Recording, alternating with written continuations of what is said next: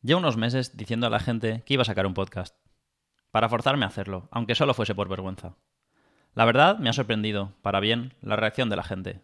Normalmente me preguntaban, ¿de qué va tu podcast? No tengo una buena respuesta. Soy una persona muy curiosa y me encanta aprender escuchando podcasts. La idea de sentarme con gente interesante y hacer yo las preguntas, con un café y un micrófono delante, me resulta fascinante.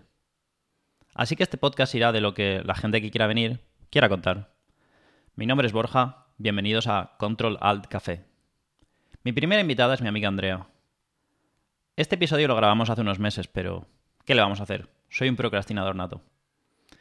En este primer episodio he tenido algunos problemitas de novato. Al principio de la conversación no se grabó el vídeo de Andrea, con lo que la primera media hora su vídeo es de relleno y no coincide con el audio. También he tenido otros problemitas con el audio, al ser la primera vez que usaba el equipo aunque espero que podáis disfrutarlo igualmente. Esta es mi conversación con Andrea López. ¿Por qué has decidido venir a mi podcast, Andrea? Hombre, primero porque me lo has pedido. Esto es lo de Family and Friends. En estos casos es Friends, amigos. Entonces me lo has pedido y, y aquí estoy. Hacer un podcast del que todavía no tengo nombre, y no hay ningún capítulo y tampoco sabes el tema. Claro, pero eso es muy MVP, muy mínimo producto viable. Es decir, no necesitas tener ahí todo súper atado para lanzar. Eh, así que, pues hay que empezar con esas cosas y. esto, Es, esto es un MVP para ti. Sí, ¿Lo para, consideras un MVP? Para mí es un, MVP. Hablaremos de eso para la gente que no sepa lo que es, pero vamos. Cosas que están empezando, mínimas viables, que no son perfectas ni completas. Las siglas son mínimo, mínimo, viable, viable product. sí. Porque Andrea, bueno, para supongo que la mayoría de gente no lo sabrá, Andrea y yo nos conocemos de la carrera, somos amigos, ingenieros informáticos y nos dedicamos a cosas un poquito distintas. Muy distintas, Borja, muy distintas. Andrea es PM, Product Manager. Cuéntanos, cuéntanos a qué te dedicas y qué significa ser Product Manager para ti.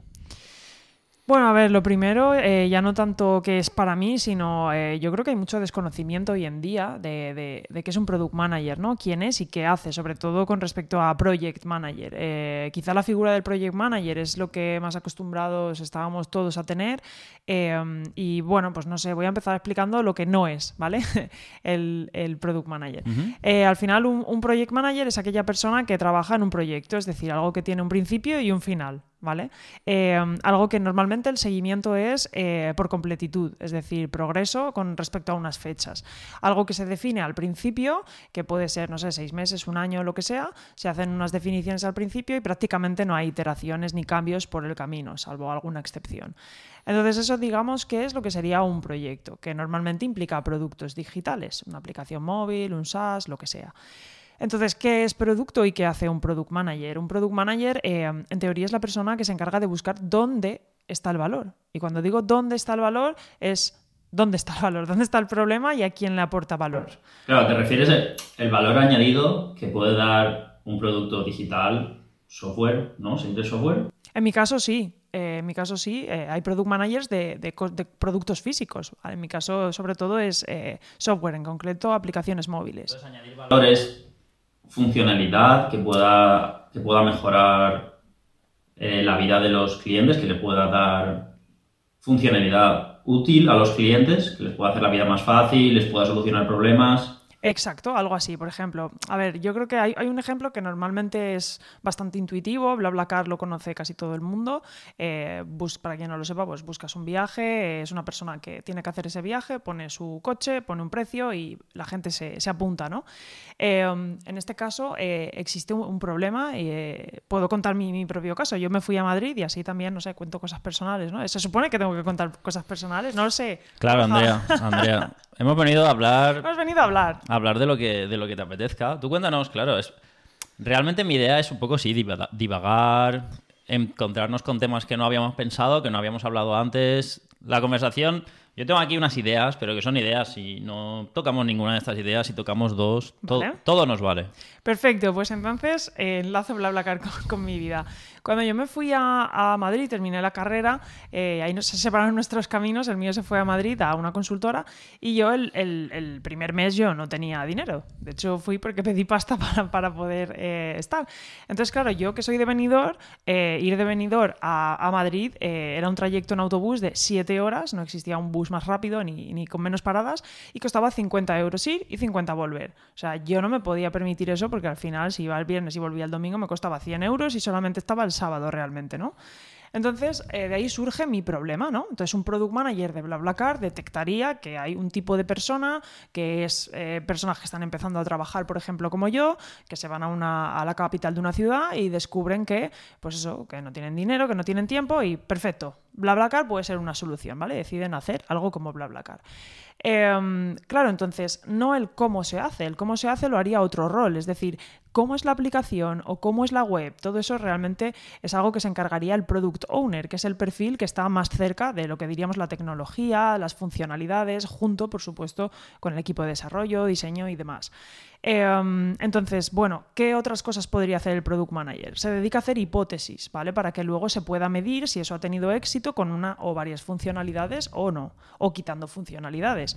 Un ejemplo, em, yo cuando empecé a usar BlaBlaCar tenía mucho miedo de utilizarlo. Para empezar, mi madre me decía que no usase BlaBlaCar, me lo, me lo prohibía. Era como, eh, mamá, tengo 25 años, ¿sabes? Lo Pero porque, porque tu madre pensaba que no se fiaba de los conductores. Claro, piensa que BlaBlaCar en aquel entonces no era una aplicación móvil, era una web. Una web en la que los conductores no tenían opiniones no te podías fiar. No existía el pago por, por, eh, la web, con lo cual te podían dejar tirado. Y entonces era como, ¿qué seguridad tengo yo de que esto, no sé? Entonces tampoco existía en WhatsApp la compartir ubicación en directo, en tiempo real. Era como mucha inseguridad. De hecho, yo también tenía miedo, miedo pues a que me secuestrasen, a que me violasen, un poco... Era real, o sea, yo tenía ese miedo.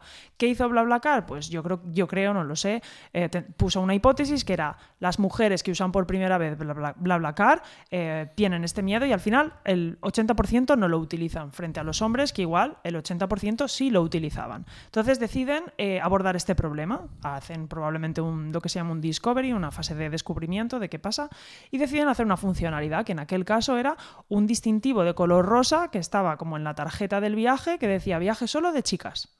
De hecho, yo estuve como seis meses viajando solo con coches de chicas. Em, entonces, eh, digamos que esa funcionalidad eh, sería el product owner quien se encarga de eso y el product manager seguiría en lo suyo. Pero claro, ha definido un, éxito para esa funcionalidad y es si conseguimos que aumentemos, por ejemplo, en un 50% que esas mujeres por primera vez que no lo usan lo usen, será un éxito esta funcionalidad. ¿Vale? Eh, ¿Y esta funcionalidad llega, por ejemplo, antes que la funcionalidad de reviews? ¿No son un poco... Llegó antes, sí, sí. ¿Complementarias? no, no, estaba antes o sea, yo usaba BlaBlaCar con esta funcionalidad y, y los eh, conductores no tenían reviews.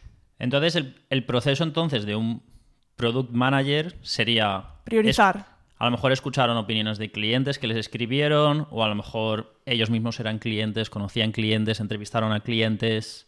Debería haber sido así. Claro, a ver, no siempre puedes hacerlo. Es como algunas veces tienes algún tipo de, fecha límite. Normalmente si trabajas en startups pequeñas, que es donde más he trabajado yo, sobre todo va por inversión, ¿no? O sea, si, estás quemando el dinero a saco y te vas a quedar sin dinero en, seis meses y tienes que cerrar una ronda, igual necesitas enseñar algo eh, a, los inversores, ¿no? Algo que, que aporte valor, que haya un cambio en unas métricas y pues ¿qué elijo? Frente a reseñas y el distintivo, pues creo que va a impactar más el distintivo, más que las reseñas. Pues hagamos esto, ¿no?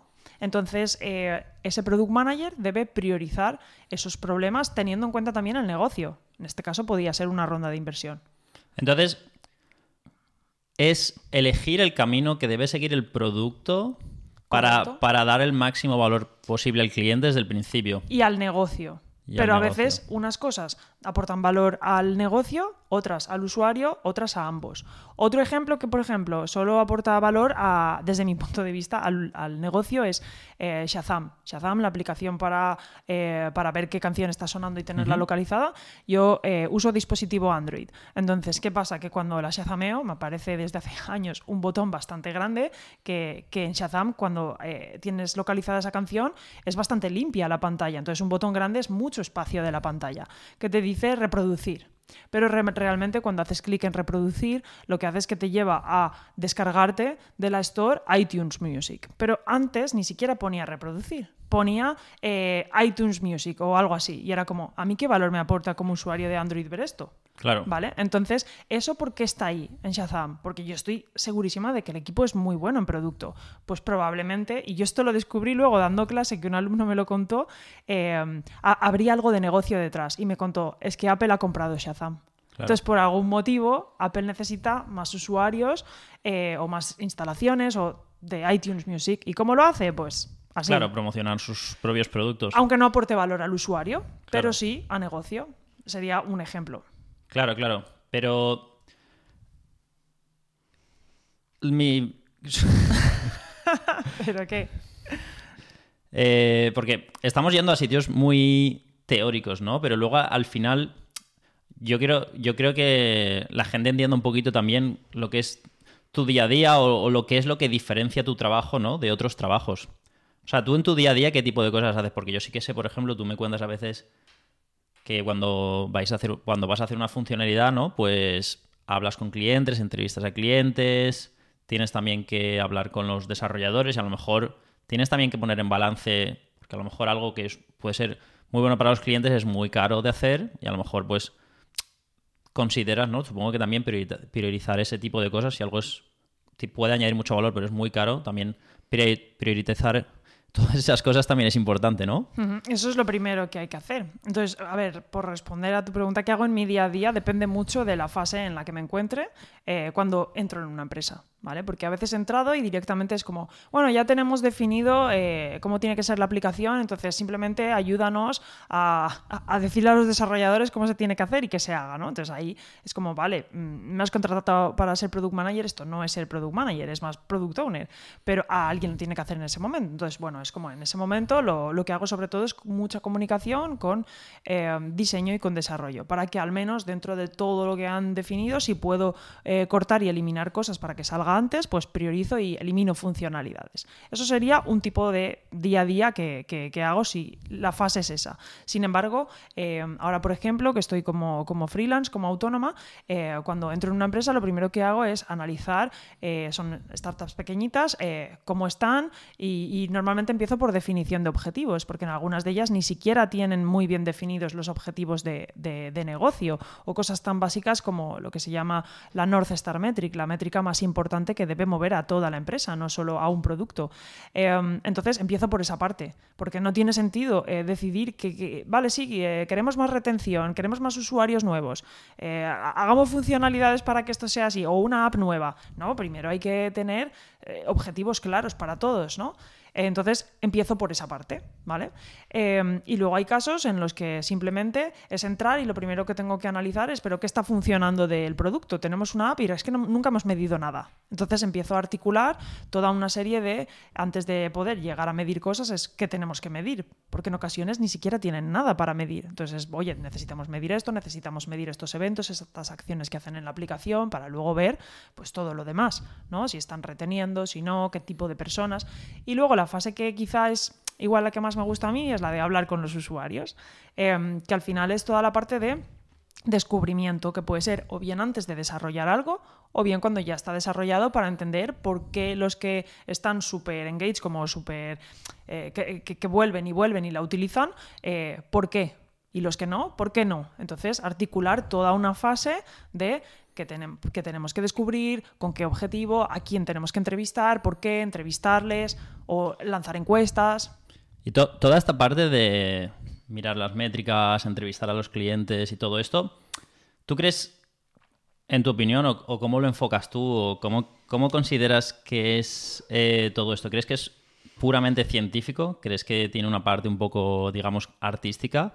¿Un poco intermedio? Porque yo sí que tengo la sensación muchas veces de que los usuarios, muchas veces, sobre todo en el mundo digital, no saben todavía lo que quieren y si se lo preguntas, te van a decir que no. Por ejemplo, estoy seguro que si volvemos a 15, ya no te digo 20 años antes, hace 20 años, y le preguntas a la gente si quieren un móvil conectado a Internet, te van a decir que no, que para qué, ¿no? La mayoría de gente seguramente te lo diga, o cosas de ese estilo.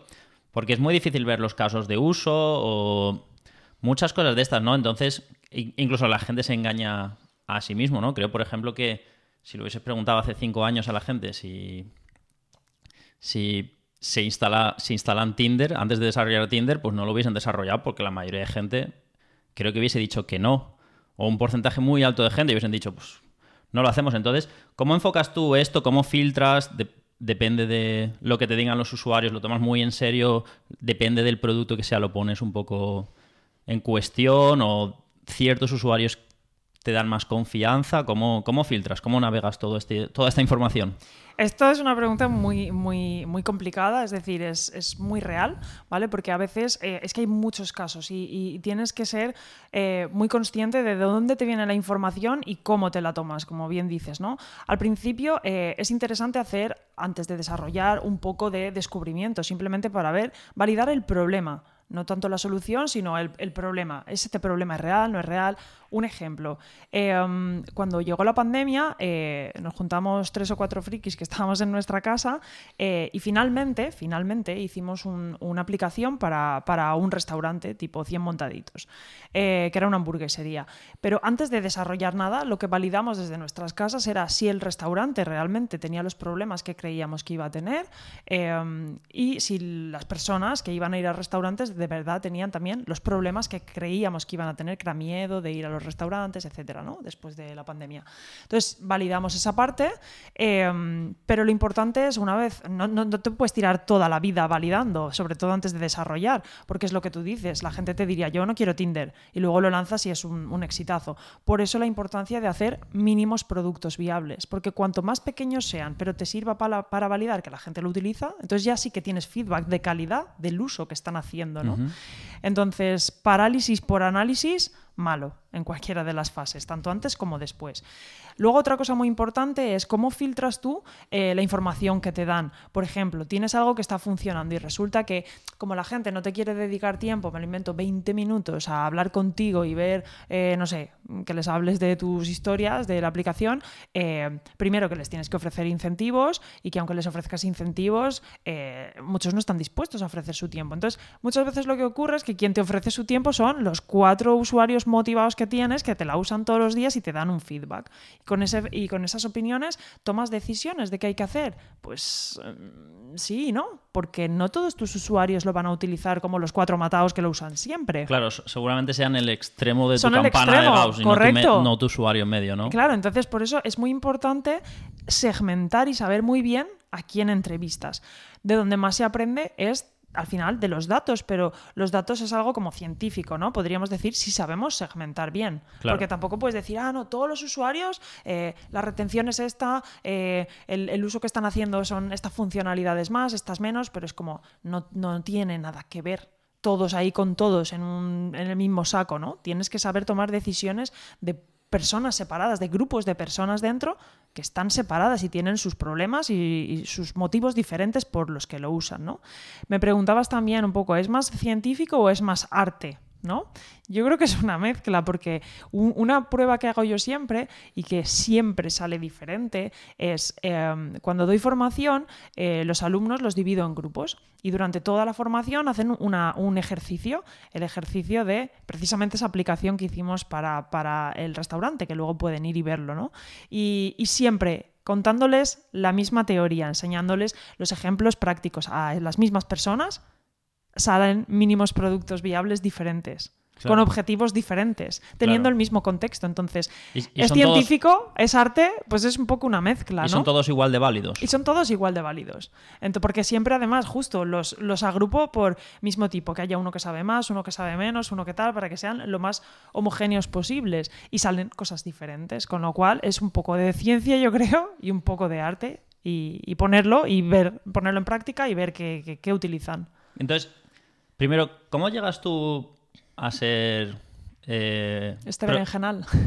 product manager, ¿no? Porque yo sí que recuerdo ya acabando la carrera, cuando estabas empezando a buscar trabajo y tal, sí que decías, yo no quiero programar, ¿no? Solo tenías muy claro. sí. Pero porque no te gustaba, porque te gustaban más otras cosas, porque en la carrera en la carrera de ingeniería informática tienes que aprender a programar. Si no sabes programar, no, te, puedes, no te puedes sacar la, carrera. No, no. No es por lo menos en, nuestra facultad y creo que en España en general o en los países del sur es un poco esa la filosofía que, programar es casi secundario, ¿no? Pero en el sentido de que no te enseñan a programar o no te enseñan un lenguaje bien, pero tienes que entender los conceptos bien y tienes que programar al final y en varios lenguajes. Hay alguna asignatura bastante complicada, con paradigmas diferentes, etcétera. Y acabas aprendiendo a programar y entendiéndolo de una forma bastante eh, profunda y abstracta, aunque no seas un buen programador de un lenguaje concreto, ¿no? ¿Por qué, ¿Por qué no te gusta programar y, y cómo encuentras este camino? Pues mira, creo que esto nunca lo hemos hablado tú y yo después de tantos años. Eh, yo cuando estaba en la carrera, bueno, ya sabes que me empecé a meter en cosas como delegación de alumnos y cosas de estas, que yo creo que, al final sí que tiene sentido con lo, con lo que estoy haciendo, eh, aunque sea indirectamente. Y es curioso porque cuando yo entré en la carrera, realmente eh, había aprendido a programar antes. O sea, hablando con el, con el profesor de informática que tenía en segundo de bachillerato, le dije, oye, yo no sé si quiero hacer informática, tenía muchas dudas, no tenía referentes. me han dicho que se programa mucho, pero ¿qué es programar? Y entonces él me dijo, pues mira, Andrea, te voy a enseñar a programar. Y me enseñó a programar en C++. Y entonces yo entré en la carrera y yo era como, estaba avanzada porque sabía programar en C++. Ya sabía hacer mis bucles y todo. Y entonces, eh, a mí me gustó, me gustó mucho. De hecho, los, los dos primeros años eh, yo terminaba la asignatura, terminaba los ejercicios que nos mandaban de prácticas y tal, y buscaba adicionales y los hacía. O sea, me gustaba mucho programar.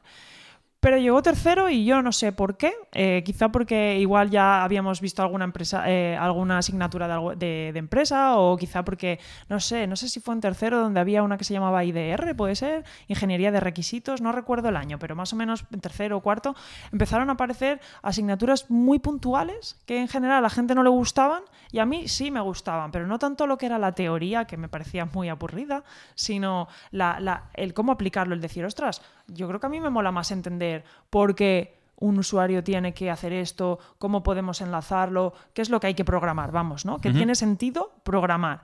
Y entonces em, acabé eh, decantándome por sistemas de información.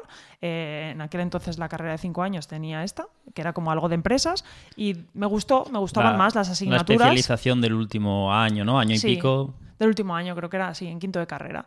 Entonces, bueno, total, que yo empecé... Eh, sistemas de información significa, para el que no lo sepa, porque creo que el más popular, que era el que hice yo, era desarrollo de software, ¿no? Que es más programar y te a programar. Había otro que era redes y sistemas. Sí. Había otro que era de... no me acuerdo cómo se llama, pero era el de hardware. Sí, que eran bastante pocos. y luego sistemas de información, que es el que cogiste tú, que en qué consiste, porque para, yo leo sistemas de información y es muy genérico, ¿no? Parece que sea carrera informática, no sé. Sí, es, es, como muy genérico. Ahora, de hecho, creo que ya tienen como más asignaturas en la carrera de, de, este, digamos, de esta rama que había. Eh, en aquel entonces, pues tenías asignaturas, por ejemplo, de auditoría, de comunicación profesional, de cosas que tenían que ver con, eh, con empresas, en plan de, a ver, tenéis que desarrollar algo, pero tenéis que tener en cuenta el entorno en el que estamos y, y, qué, qué, pros, qué contras, qué fortalezas, qué debilidades. Y yo, por ejemplo, recuerdo esa asignatura que se llamaba END, que ahora mismo no recuerdo qué eran las siglas, pero es que esa asignatura fue como, vale, pues en la situación en la que estamos yo desarrollaría un producto eh, relacionado con una funeraria. Todo el mundo se muere. es como esto siempre va a pasar. La gente se muere, entonces hacer un producto con respecto a, no sé, gestión de una funeraria o algo así, no sé, cosas así. Entonces me di cuenta que toda esa parte de pensamiento eh, me gustaba. Y también me gustaban mucho asignaturas eh, como de investigación operativa, que estaba relacionada con cosas de project management, de optimización, de, completitud de, proyectos. Eh, y también había otra, ¿cuál era? Bueno, la de auditoría. Luego al final hice el proyecto final de carrera y descubrí que no me gustaba, que me aburría lo que era em, todo, lo, todo lo que, no sé, te dan la ISO, la ISO 27001 y te la tienes que mirar y ver, ir a un sitio eh, y decir en su sistema de información, en su, eh, bueno, todo lo que, lo que hacen con el ordenador básicamente, y los programas y los procesos, eh, la digitalización, que está bien y que no. Entonces me fui a farmacias, toda esta historia tiene un sentido, es explicar que yo creo que tiene relación porque he acabado aquí. Me fui a dos farmacias de Benidorm, me acuerdo, que me dejaron gratuitamente entrar varios días, ver lo que hacían con los ordenadores, los procesos de las recetas. Eh, y claro, o sea, me gustaba mucho el proceso de entender lo que había y cómo mejorarlo que al final eso es lo que hace un product manager también con un objetivo, pero no me gustaba el que viniera una ISO 27001 que tenías que seguir pa pa pa pa, pa y no salirte de ahí, ¿no? Eso no me gustaba y no me gustaba el dar como un informe y decir, tienes que hacer esto y hasta luego, me piro. A mí me gusta estar en el barro, verlo, hablar con los desarrolladores, eh, crear esa cultura de producto. Claro, no, no coger un esquema y ver si te cuadra con lo que ya tienes, sino desarrollarlo de cero, ¿no? Eh, sí, o lo que hay, cómo se puede mejorar. Eh, sí, toda esa parte. Entonces. andar tú el camino. Sí, y pues no sé, yo creo que acabé ahí, ya te digo, un poco mm, la vida me ha llevado ahí, pues probando cosas que me gustaban y que no, porque nunca tuve un referente de un product manager. Quizá por eso también, quizá no, o sea, por eso em, me he metido también a dar formación porque yo me he sentido muy sola nunca en ese, en ese, camino. Nunca tenía referentes. Me acuerdo cuando hablaba con vosotros que era como, pero Andrea, ¿cómo no te vas a dedicar a desarrollar? Pero sí, ¿qué vas a hacer entonces si eres informática? Y era como, tiene que haber un camino distinto. No sé a quién te refieres con vosotros, no, pero contigo parece ser que no, no. recuerdo que yo, no recuerdo yo pues que haya dicho eso. Pues con varios sí, y era como, a mí me daba bajo porque era, y entonces que solo tengo que programar lo que alguien me diga. No, no, está claro que yo creo que a día de hoy es casi difícil imaginárselo, pero cuando nosotros entramos en la carrera, ¿no? Eh, la imagen de informático, ingeniería informática era muy diferente, ¿no? Yo creo que yo entré en la carrera en 2008 y de hecho había gente que me lo decía, ¿no? Que, uy, informática llegas tarde, está todo cogido. Como que ya había gente que pensaba... Eso? Había gente que pensaba que ya se había llegado un poco al... Todo lo que se iba a informatizar ya se había informatizado un poco. Y yo, hombre, no lo creía pero tampoco podíamos imaginar lo que iba a pasar porque yo entré en la carrera en un mundo en 2008 en lo que pues ser informático pues parecía que no sé que iba a estar como en un sótano con gafas que ibas a ser el rarito y no se sabía muy bien lo que hacían los ordenadores eran una cosa como que bueno lo tienes que usar para trabajar pero no molaba. Cuando acabamos la carrera no después de la crisis las empresas más grandes del mundo eran no sé el orden exacto pero serían Amazon Google Apple Microsoft, eh, las Big Tech, ¿no? Y no pasaban de salir productos, la gente empezaba a llevar un móvil, de repente, pues, un ordenador Mac, ¿no? Era como trabajar en Google, era como la aspiración máxima de las oficinas y desarrollar apps molaba de repente, ¿no? Y era cosa que hacían informáticos, ¿no? La imagen cambió muy rápido, en mi experiencia, de, de, de que fuese frikis y de que era de las ingenierías que menos notas se pedían en, nuestra universidad, ¿no? En la Politécnica de Valencia. Sí, en aquel entonces sí, pero ahora, bueno, ahora hay listas de espera de, muchas personas. Ahora, en, informática, en la UPV. Ahora no sé cómo es, pero vamos, desde luego la imagen ha cambiado radicalmente.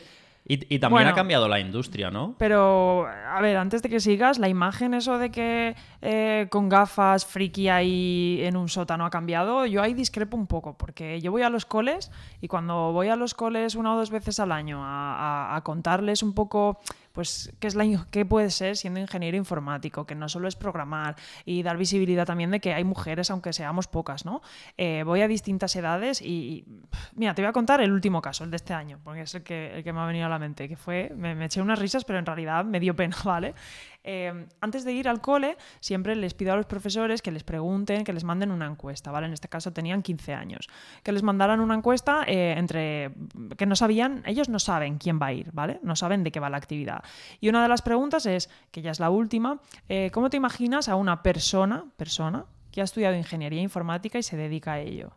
Bueno, este año fue brutal porque todos, eh, estoy hablando de 50, creo que eran 51, todos menos una persona, todos eh, buscaron en internet, porque en este caso les pedí que lo buscaran en internet porque tenían 15 años, no para que lo dibujaran, que a veces pido que dibujen. Em, todo era hombres, bueno, es una persona. Y no sé, el 70% tenían gafas. Pero había uno que es que cuando lo vi, de hecho luego en la clase lo puse en grande, me partí, porque era el de Jurassic Park, el programador gordo, mm. ¿vale? Que está ahí con toda la comida tirada, súper gordo así, con sus gafas, con súper desaliñado. Entonces, no es verdad que han perdido... vas a un centro educativo y te imaginan así. y cuando termina, cuando yo llego, eh, lo primero que les digo es, hola, eh, creo que no me esperabais porque no soy un hombre soy ingeniera informática y entonces les cuento mi historia. Y cuando termino les paso una encuesta también de qué es lo que más te ha gustado, qué te ha sorprendido, no, qué te ha sorprendido, no, eh, has aprendido. Y muchos escriben que las mujeres también pueden ser ingenieras informáticas. Entonces, no te creas que ha cambiado tanto si vas a los colegios, eh, a, a ver qué imagen tienen de informática y a casi nadie le interesa, a pesar, y eso para mí ha sido una hipótesis totalmente em, en contra de lo que yo pensaba, porque yo pensaba, a ver, si tú naces ya con un dispositivo, no querrás de mayor, eh, no sé, hacer las cosas que tiene tu dispositivo, pues no, nacen con dispositivos y no quieren saber nada de informática. Claro, bueno, habrá, habrá un poco de todo, ¿no? Imagino que habrá mucha gente, a lo mejor, que todavía no lo ha descubierto, no ha tenido ese interés, pero habrá mucha gente que sí, ¿no? Habrá gente que se haya querido interesar por cómo funciona su móvil o haya querido hacer... Pero muy pocos, ¿eh? Con Claro. 15 años les preguntas qué es para ti la informática y hay respuestas del palo de eh, enviar por email un PDF. Todavía es una materia mal entendida, ¿no? Mal entendida Muy y mal- mal mal explicada. Mal entendida, ¿no? ¿Tú crees que debería haber un poquito más de formación en los colegios, siendo que es algo tan importante? Que te Sin dediques duda. a lo que te dediques, vas a estar de- delante- detrás de un ordenador, detrás de un móvil, conectado a internet, Hmm. toda seguridad, acceso a tu banco, comprar vuelos, cosas que ya se hacen siempre desde internet, que ni siquiera hay alternativa de no hacerlo por internet. ¿Crees que se debería profundizar un poco más y cómo debería ser esa formación? A ver, yo no me conozco los planes de estudio que tienen en, en las escuelas, ¿no? Pero sin duda creo que sí, porque con 15 años que no sepas, a ver, con 15 años no vas a saber, lo normal es que no sepas lo que quieres hacer y estudiar de mayor, ¿no? Es lo normal, pero que no sepas definir informática, eh, a mí eso me, pare- me parece grave. Pero afortunadamente también digo que cada vez más veo que hay colegios que, que, por ejemplo, antiguamente cuando teníamos tecnología, que era más en plan manualidades, yo, yo recuerdo con una sierra eh, cortar madera para hacer un molino o cosas así, que me molaba un montón. Ahora ya eh, hacen pues cosas con robotitos, intentan como programar que el robot en algunos colegios, muy pocos, pero en algunos. Entonces, oye, poco a poco sí que se les va un poco involucrando ¿no? en, en todo este ecosistema, pero sin duda tiene que ser más y tiene que formar parte de colegios públicos y desde muy pequeños. Yo sí que, yo sí que como optativa podías elegir francés los cuatro años de la de secundaria, de la ESO, en mi colegio. Yo también. O podías elegir otras asignaturas que cada año pues habían, no sé, dos, dos opciones creo, o tres. Y yo elegí en segundo y en cuarto, elegí informática. Y tuve bastante suerte porque eran profesores, creo que era, bueno, uno era el profe de mates, no es lo que estudié, y el otro era físico. Y bueno, les, les molaba bastante el tema y nos enseñaron binario, nos explicaron conceptos bastante chulos. No llegamos a programar, que a lo mejor hubiese sido guay, pero yo creo que también por eh, en mi casa siempre ha habido bastante tecnología y tal. Yo creo que es una de las cosas seguramente que despertó, que me hizo entender un poquito más la informática y a lo mejor acabar estudiando Yo, por ejemplo, informática. eh, y ya si quieres con esto cerramos este tema, es que ahora que has dicho que en tu casa eh, es como que había mucha tecnología y demás, en mi casa, por ejemplo, no era así.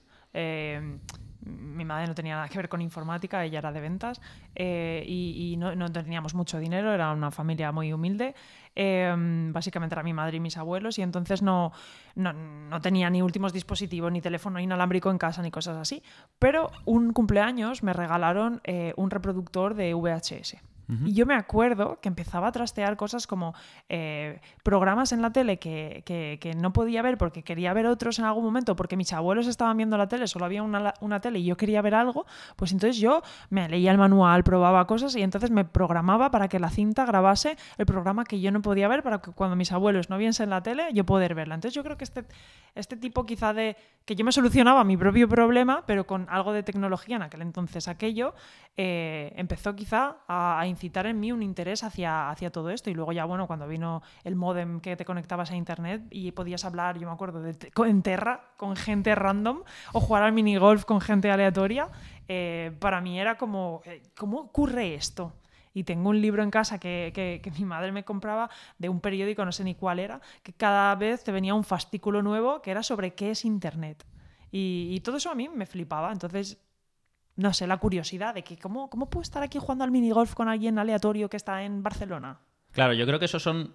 La curiosidad es algo que compartimos, sin duda, y que nos ha seguramente ha llegado, llevado a descubrir este mundo un poco.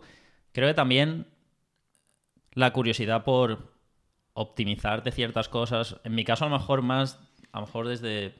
Desde ser un poquito más vago y querer hacer lo mínimo, entonces, pues esforzarme un momento dado para automatizármelo y hacerme la vida un poco más fácil, ¿no? Que creo que la tecnología es una de las cosas las que te puede ayudar y, y desde luego yo creo que también tú tienes la, la sed un poco, ¿no? De, de hacerte, de mejorar un poco, de, de ser muy eficiente, ¿no? De, de, mejorar, de mejorar los procesos, mejorar las cosas, incluso en tu día a día, ¿no? En tu casa, en, tu, en tus Sí, a veces, es, a veces es demasiado. a mí me ha venido bien irme a Canarias tres meses porque allí es el ritmo canario tranquilo, que es como, no es necesario optimizar todo en la vida, Andrea.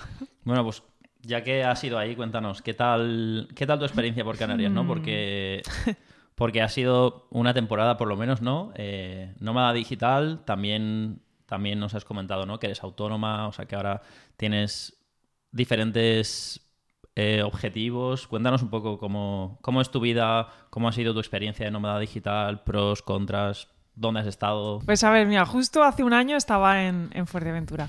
A ver, la experiencia fue, eh, pues guay, muy bien de vivir, pero tiene, pues, en mi caso, sus, sus contras, eh, que al final, pues bueno. A ver, cuento cómo ha sido la experiencia. Yo me quería ir porque la pandemia, pues, eh, hizo, hizo mella en el sentido de estar tanto tiempo cerrado en casa, que no tienes una terraza, que tal, que cual. eh, y al final es como, bueno, mm, puedo teletrabajar, pues oye, mm, vayamos a, a viajar por ahí.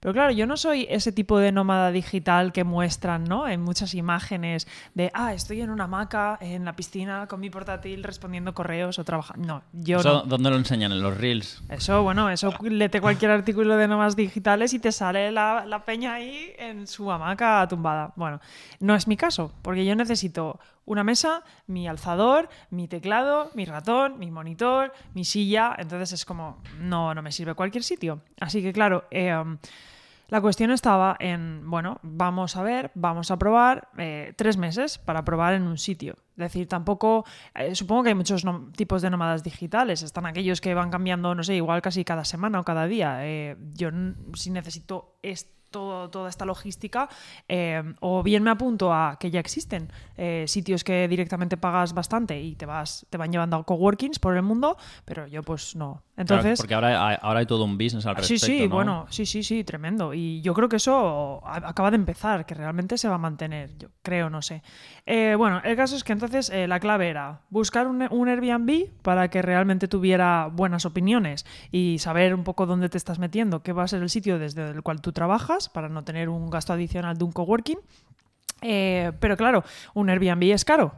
Entonces era en plan de eh, intentar puentear Airbnb, eh, hablando con la persona, generándole confianza, tal. Entonces, es, todo eso lleva mucho tiempo. Primer contra de, de ir como nómada digital eh, de esta forma, mucho tiempo para gestionar el alojamiento. Todos los, todos los recursos extra ¿no? que, que Hmm. te llevan. Me imagino también pues, bus- elegir el sitio. Elegir el sitio, el sitio, exacto. Ver si es que, que viable. tenga buena wifi, qué tal. Todo eso es importante porque... Luego, luego también elegir un sitio que te apetezca ir, Exacto. que no sea excesivamente caro para alquilarte una temporada. Correcto. Entonces, eh, por ejemplo, yo pues lo que buscaba era sitios que, que estuviesen, eh, que tuviesen buen clima y que estuviesen dentro de España y tuviesen eh, cercanía a una playa que se pudiese hacer surf. Entonces, pues ya eran muchos requisitos, ¿no? Y que estuviese económicamente asequible. Claro, eh, que tuviese internet, ¿qué tal? O sea, que la wifi funcionase bien, etcétera. Entonces, bueno, mucho tiempo para, para buscar el sitio. Una vez que lo encuentras y llegas allí, pues depende, porque hubo, hubo un sitio que era eh, el Palmar de Vejer, que está en el, cerca de Conil de la Frontera, como a 40 minutos de Cádiz.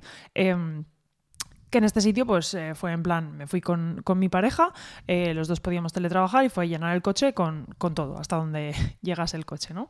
Eh, y entonces allí, bueno, ya llegábamos, teníamos nuestros monitores que nos los llevamos y demás, pero claro, la gestión de la mesa y la silla, eso sí o sí te lo tienes que, que comprar.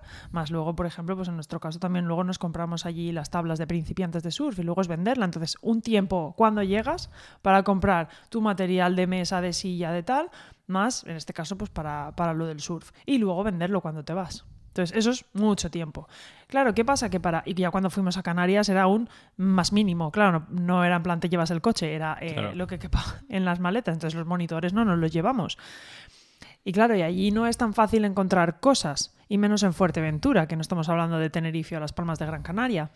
Eh, con lo cual, bueno, pues era un mercado de segunda mano que era, se movía bastante, pero, pues no sé, monitores de hace 50 años quizá, no sé, era, era bastante gracioso, pero bueno, el caso que es mucho tiempo para la logística, para tres meses. Esa fue nuestra conclusión. Entonces, claro, si estás allí tres meses, te empiezas a hacer algún amiguito o alguna amiguita que te invitan a una barbacoa, que tal que cual, es como, ah, me tengo que pirar, han pasado los tres meses. Claro. Y para mí fue como muy guay, pero es como, jo, me quedaría más tiempo, ¿no? Entonces, eh, al final un poco la reflexión fue, creo que el mínimo tiempo para mí son seis meses en un sitio. Creo para toda esta inversión de tiempo, ¿no? Para que, no sé, a mí personalmente me, me rente de alguna forma. Pero claro, eh, no, es, tan fácil encontrar alojamiento seis meses, porque muchas veces este tipo de destinos a los que a mí me gusta ir, eh, cuando llega el verano, mm, no te mantienen el precio del Airbnb. Eh, y son precios desorbitados, como Fuerteventura o el Palmar, y lo mismo pues en épocas también como Navidades o demás, con lo cual es difícil encontrar seis meses. Entonces, bueno, pues eso fue un poco lo que me encontré. Y si luego no tienes eh, como un campamento base en el que quedarte luego cuando vuelves para poder tomar tu siguiente decisión de a dónde vas, pues al final igual necesitas tener una casa o un piso, ¿no? Que sea tu campamento base para luego, eh, me voy, y si no, vuelvo a mi casa, tal. Claro, supongo, supongo que habrán diferentes formas de hacerlo, diferentes claro. filosofías. Yo también creo que muchas veces nómada digital es casi un concepto abstracto. Yo conozco gente que se identifica como nómadas digitales y llevan meses o años viviendo en el mismo sitio. En Valencia, por ejemplo, hay una comunidad eh, bastante grande, relativamente grande, de nómadas digitales en la cual, bueno, yo por lo menos estoy en el grupo de Telegram y Yo tal. también, yo también. Me metiste tú. y, y creo también que que es algo que tampoco, en plan, un cierto momento de tu vida lo puedes hacer, pero mientras estés viajando, si es un sitio el que sabes ya que vas a estar temporalmente, invertir en relaciones, invertir en bienes materiales, en general invertir mucho en ese sitio, como que estás un poco de paso y entonces yo creo que también te genera ciertos problemas, ¿no? Yo creo que habrá gente que le funcione bien, pero yo, por ejemplo, conozco gente que vive viajando, tiene que ser a la larga bastante solitario. Yo cuando he estado viajando un poco más o cuando he, he vivido en varias ciudades y siempre volver a empezar de cero, volver a conocer a gente. Y si luego vuelves donde estabas antes, la gente, tu vida ahí ya no tiene nada que ver, la tienes que rehacer realmente o la tienes en pausa, esas relaciones no van, luego cuando vuelves ya no están, entonces creo que hay, hay muchas perspectivas, ¿no? Creo que mm. puede ser algo chulo si haces de bastante joven para descubrir el mundo, pero creo que también tiene muchos contras y tampoco creo que existirá, pero no creo que todo el mundo de repente se convierta en nómada digital. Yo creo que no es para todos. Eh, depende de mucho de cómo seas como persona. Eh, a, mí, sinceramente, me gustó mucho vivir la experiencia. Sobre todo la de. Bueno, las dos. Iba a decir la de Fuerteventura. Sí, es que Fuerteventura me gustó mucho, pero el Palmar también, por ejemplo. Entonces, eh, claro, la cuestión es. Me gustó mucho la experiencia, pero me gustaría hacerla eso, como cada seis meses, tal, pero requiere pues cubrir tus necesidades, que es luego cuando vuelvo, ¿qué? ¿Dónde me quedo, no? Pero bueno, hablemos también de los pros. Eh, para mí, a, a, mí me molaba mucho el, el decir, ah, eh, estoy aquí, salgo después de trabajar y me voy a ir a tomarme una cerveza a este sitio, que es nuevo. Es como estoy de vacaciones, claro. es nuevo este sitio. Luego me voy a este otro restaurante y luego como normalmente también gastronómicamente hablando es distinto, a ver, tampoco es muy distinto porque estás dentro de España, pero no deja de ser pues otro tipo de, de, de cosas, ¿no? Bastante pescado en, en, estos sitios. A ver, bueno, estamos en el Mediterráneo, también hay pescado, pero no sé, y es como que es una cultura aún más de pescado, de, bueno, otro, las patas claro, arrugadas en Canarias. Pues, claro, simplemente el hecho de que, sea, de que sea algo diferente, diferente ¿no? Que te sientes más como en vacaciones. Claro, yo creo también que habrá gente que esté más cómoda siempre yendo lo mismo y repitiendo, pero sí que es verdad que probar cosas nuevas te enriquece, te hace aprender y también tiene una cosa que para mí me hace reflexionar bastante, es algo que un factor que a veces tengo en cuenta a la hora de intentar hacer las cosas un poquito diferente, porque es muy cómodo en plan, uy, es este restaurante que me gusta y no pruebo otro. Pero, por ejemplo, si siempre haces las mismas cosas, todos los días, como que se, se hace todo una masa como traslúcida, parece que el tiempo pase muy rápido si siempre haces lo mismo. Si haces cosas muy diferentes, si acabas de conocer a gente nueva, yo recuerdo, yo qué sé, irme de campamento o cuando me fui de Erasmus, yo llegó gente como una semana después y dije, joder, es que esta gente ya... Luego al final acabamos siendo amigos, pero cuando llegaron yo pensaba que la gente que había allí, como habíamos vivido tantas cosas nuevas, tan intensas, ya no nos íbamos a... Yo pensaba cuando venía la gente, y es que ya llegan tarde, ya... mm, ya ha pasado todo. han pasado tantas cosas como que la gente que veía ya eran como mis... eran familia para mí y la gente que venía nueva eh, se la había perdido todo. Luego la realidad es que no era así, pero sí que hacer cosas nuevas un día o una semana cuando estás de viaje, cuando estás haciendo muchas cosas nuevas, es muchísimo. Si estás trabajando y haces el mismo camino para ir a trabajar que todos los días, comes lo mismo más o menos siempre, tal, como que es muy... El tiempo pasa muy rápido, ¿no? Sin hacer cosas nuevas. Pero sobre todo si dices, lo has dicho muy bien, si va- cuando vas a trabajar, vuelves, pero ¿y si trabajas desde casa? Porque a mí, por ejemplo, eso, de verdad que hay días que es como, "Uf, necesito salir, necesito ir a una oficina. Es verdad que prefiero teletrabajar, sin duda, pero el poder ir a algún sitio, entonces, cuando igual no tienes esa opción porque estás trabajando para una empresa que o no tienen oficina o no se, o no se puede ir y solo los que van fijos o no sé, mil historias, y al final tú estás eh, teletrabajando desde casa, el, el trabajar en, en remoto en estos sitios y aprovecharlo de esta forma, mi experiencia ha sido, eh, qué guay, llega el fin de semana, más allá de me voy a tomar la cerveza, no sé, un miércoles, random, no, es como, eh, llega el fin de semana, vamos a planear el fin de semana para ver los alrededores. Pues yo me he conocido un montón de cosas de Andalucía que no me conocía y de Fuerteventura y es como, qué guay, sientes como que es vacaciones todos los fines de semana. Entonces, eso mola también. Ahora, Claro. voy a contar un contra, voy a contar un contra em, de, por ejemplo, cuando estábamos en Fuerteventura, de que varios, varios amigos querían venir. Y era como, eh, vale, o sea, no podéis venir, efectivamente tú entre ellos. No, es en plan de, eh, no podéis venir todos porque si tienen que venir mis padres, eh, mi madre, si tienen que venir los padres de mi pareja, si tienen que venir eh, algún amigo tal, y yo quiero hacer turismo, es como, tres meses, son muy pocos fines de semana.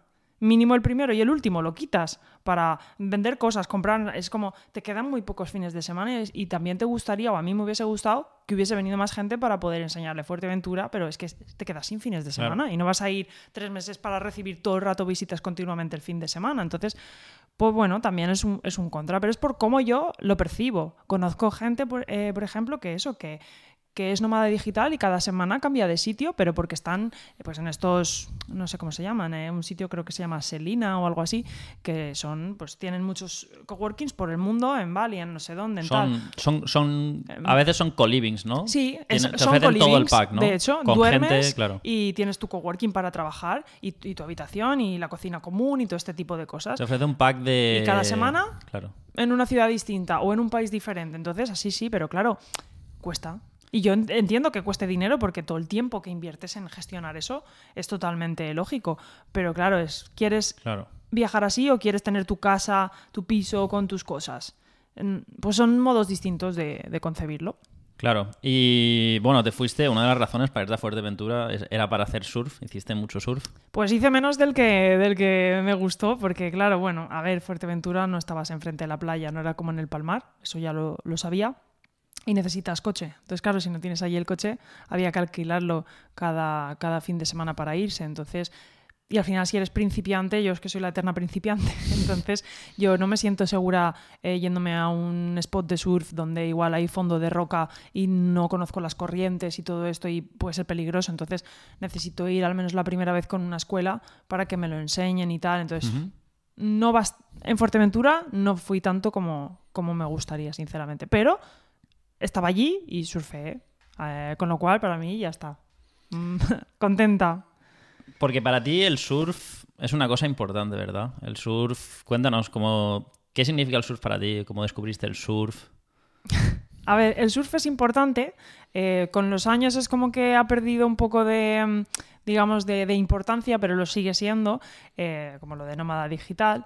Eh, pues lo conocí porque yo me fui a Madrid a trabajar, como, como te decía, eh, y nada más llegar allí, pues pensé, oye, a mí me gustaría hacer un viaje de surf, porque justo el verano antes de ir había probado el surf por primera vez, eh, lo probé y, me gustó mucho. Es verdad que era muy duro, yo no estoy acostumbrada a hacer muchísimo deporte, entonces es como muy exigente, pero esa sensación de intentar ponerte de pie, ponerte de pie, no sé, me gustó mucho.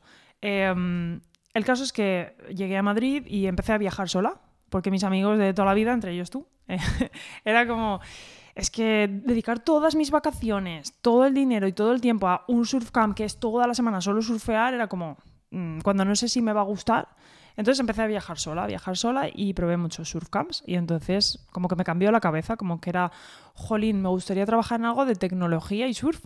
Y entonces así, eh, casualmente, pues apareció una startup que estaba en Valencia.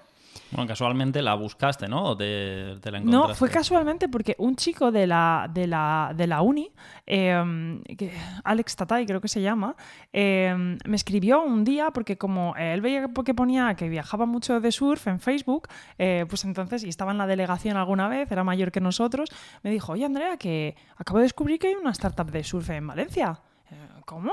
Y entonces empecé a investigar, a investigar y, ahí y, fue como en el momento adecuado. Y no tenían puesto de, nada, abierto, ningún puesto.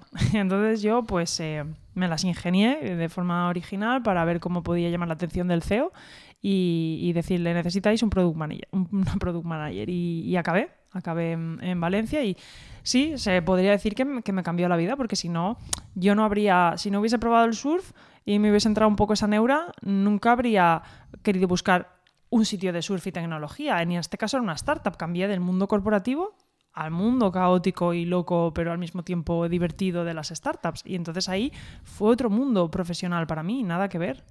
Claro, una, startup sobre... Era una pulsera, ¿no? Para hacer surf, de la que además tú dirigiste, el... llevaste tú la campaña de crowdfunding, ¿no? Cuéntanos un poco cómo es llevar una campaña de crowdfunding eh, una campaña que, bueno, al final el producto entiendo que no salió.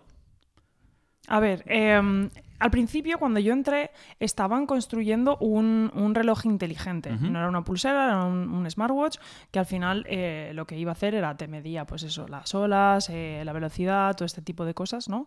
Em, pero ya existía una aplicación móvil. Entonces, a través de esta aplicación móvil ya habían detectado, antes de hacer el dispositivo, que la gente lo quería. En plan de haz tu pre-order, pídelo antes de que exista tal, y había, habían recibido bastantes. Entonces yo entré en ese momento en el que estaban eh, haciendo ese, dispositivo. Entonces, viendo, eh, fueron al Mobile World Congress, eh, el CEO estaba allí, lo vieron, en una aceleradora de startups de hardware de Hong Kong, y entonces los nos incorporamos a este, a este proceso ¿no? de aceleración y estuvimos un, par de meses allí en Hong Kong.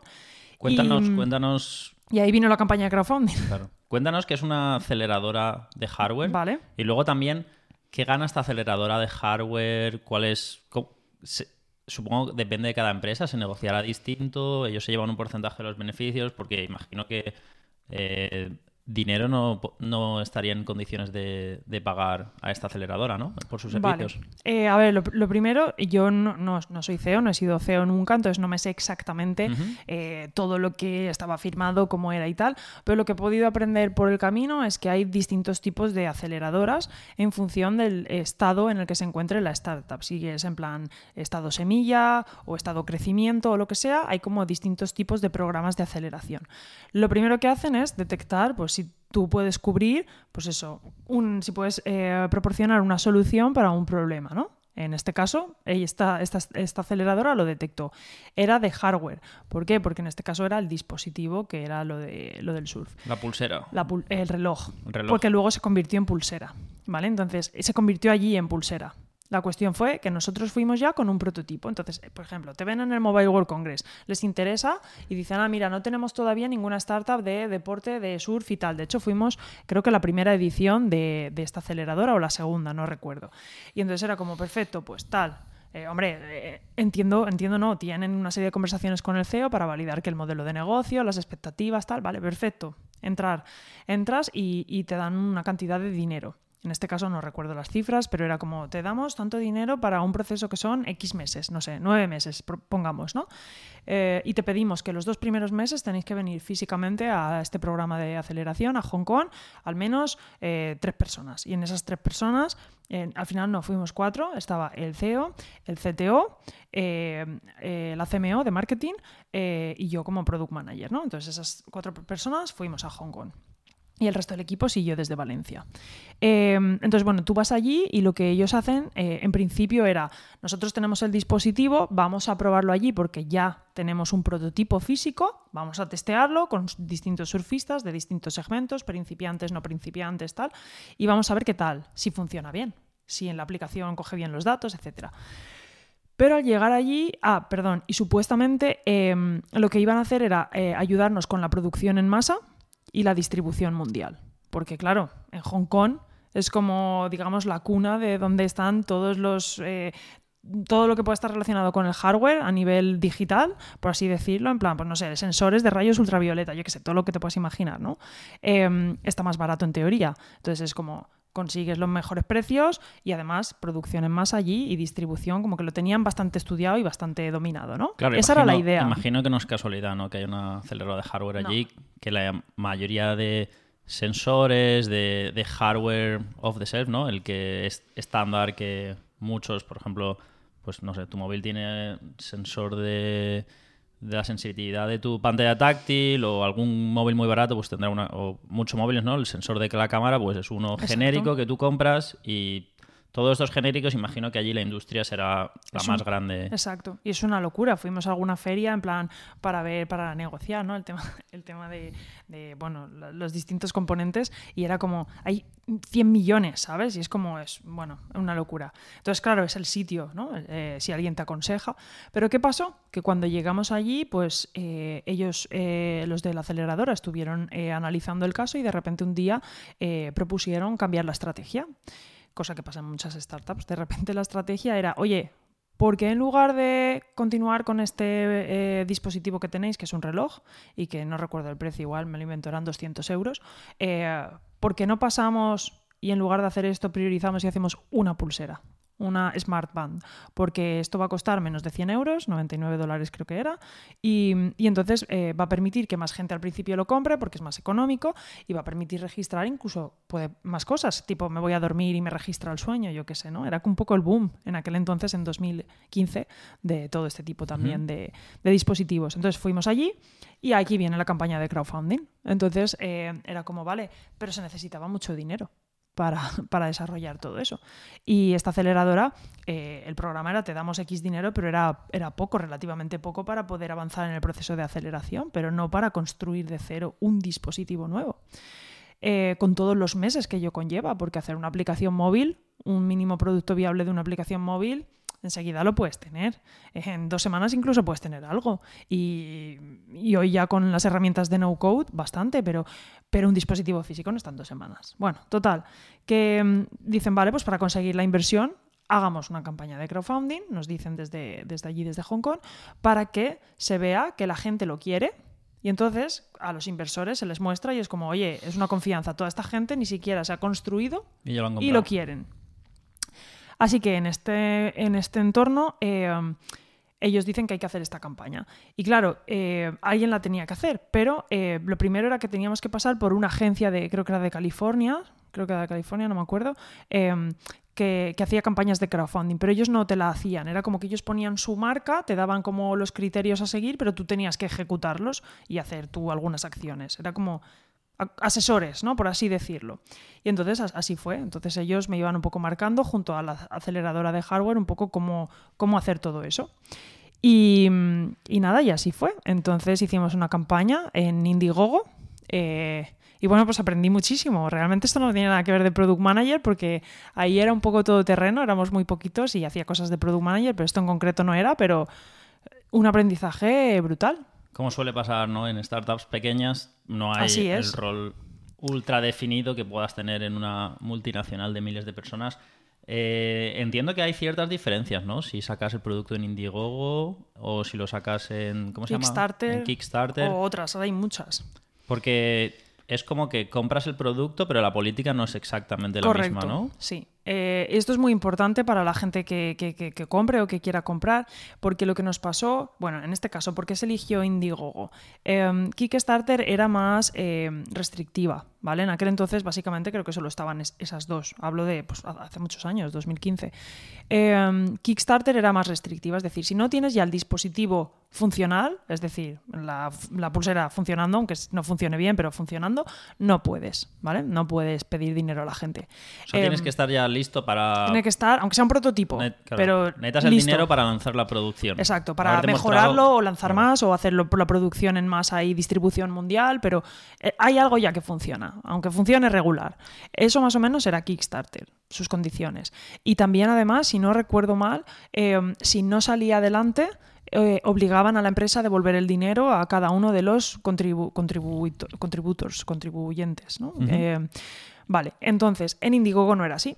Que, que, para, bueno, para los que no lo sepan, por ejemplo, en el caso de la pulsera o cualquier cosa de estas, hay como varios, varios productos normalmente, ¿no? Puedes comprar una pulsera, ¿no? Eh, o dos. Y, hay como diferentes precios. Si eres de los primeros X cientos, pues es más barato y luego va subiendo el precio. O puedes hacer simplemente una donación y pones un euro, un dólar o lo que sea. Como que hay. O puedes comprar un pack de dos que sale un poco más barato. Se hacen diferentes packs, ¿no? Correcto. Y, y así es como se financia. Tú compras por adelantado el producto y luego esperas que unos meses o lo que sea te llegue. Exacto, exacto, así es. Em, entonces, en Indiegogo lo que pasaba era que no era necesario que tuvieras un prototipo funcional, eh, pero sí un prototipo de, como de diseño, ¿no? Que, ya existía algo como físico, aunque fuese como la carcasa por fuera. Realmente fue así, estaba la carcasa por fuera, ¿vale? Dentro no había tecnología, no había nada.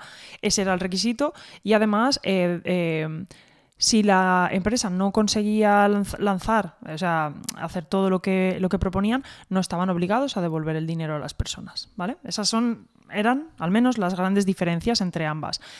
¿Qué pasó? Que cuando nosotros la lanzamos, claro, se muestra mucha información. Entre esa información se muestra un, deadline, un, montón de fechas en las que se les dice a la gente, mira, de aquí tres meses vamos a tener eh, esto y lo vamos a hacer. De aquí seis meses ya estará disponible y lo lanzaremos primero en China. De aquí doce meses lo lanzaremos a tales países, ¿no? Entonces tienen ellos como su calendario de cuándo van a ocurrir las cosas.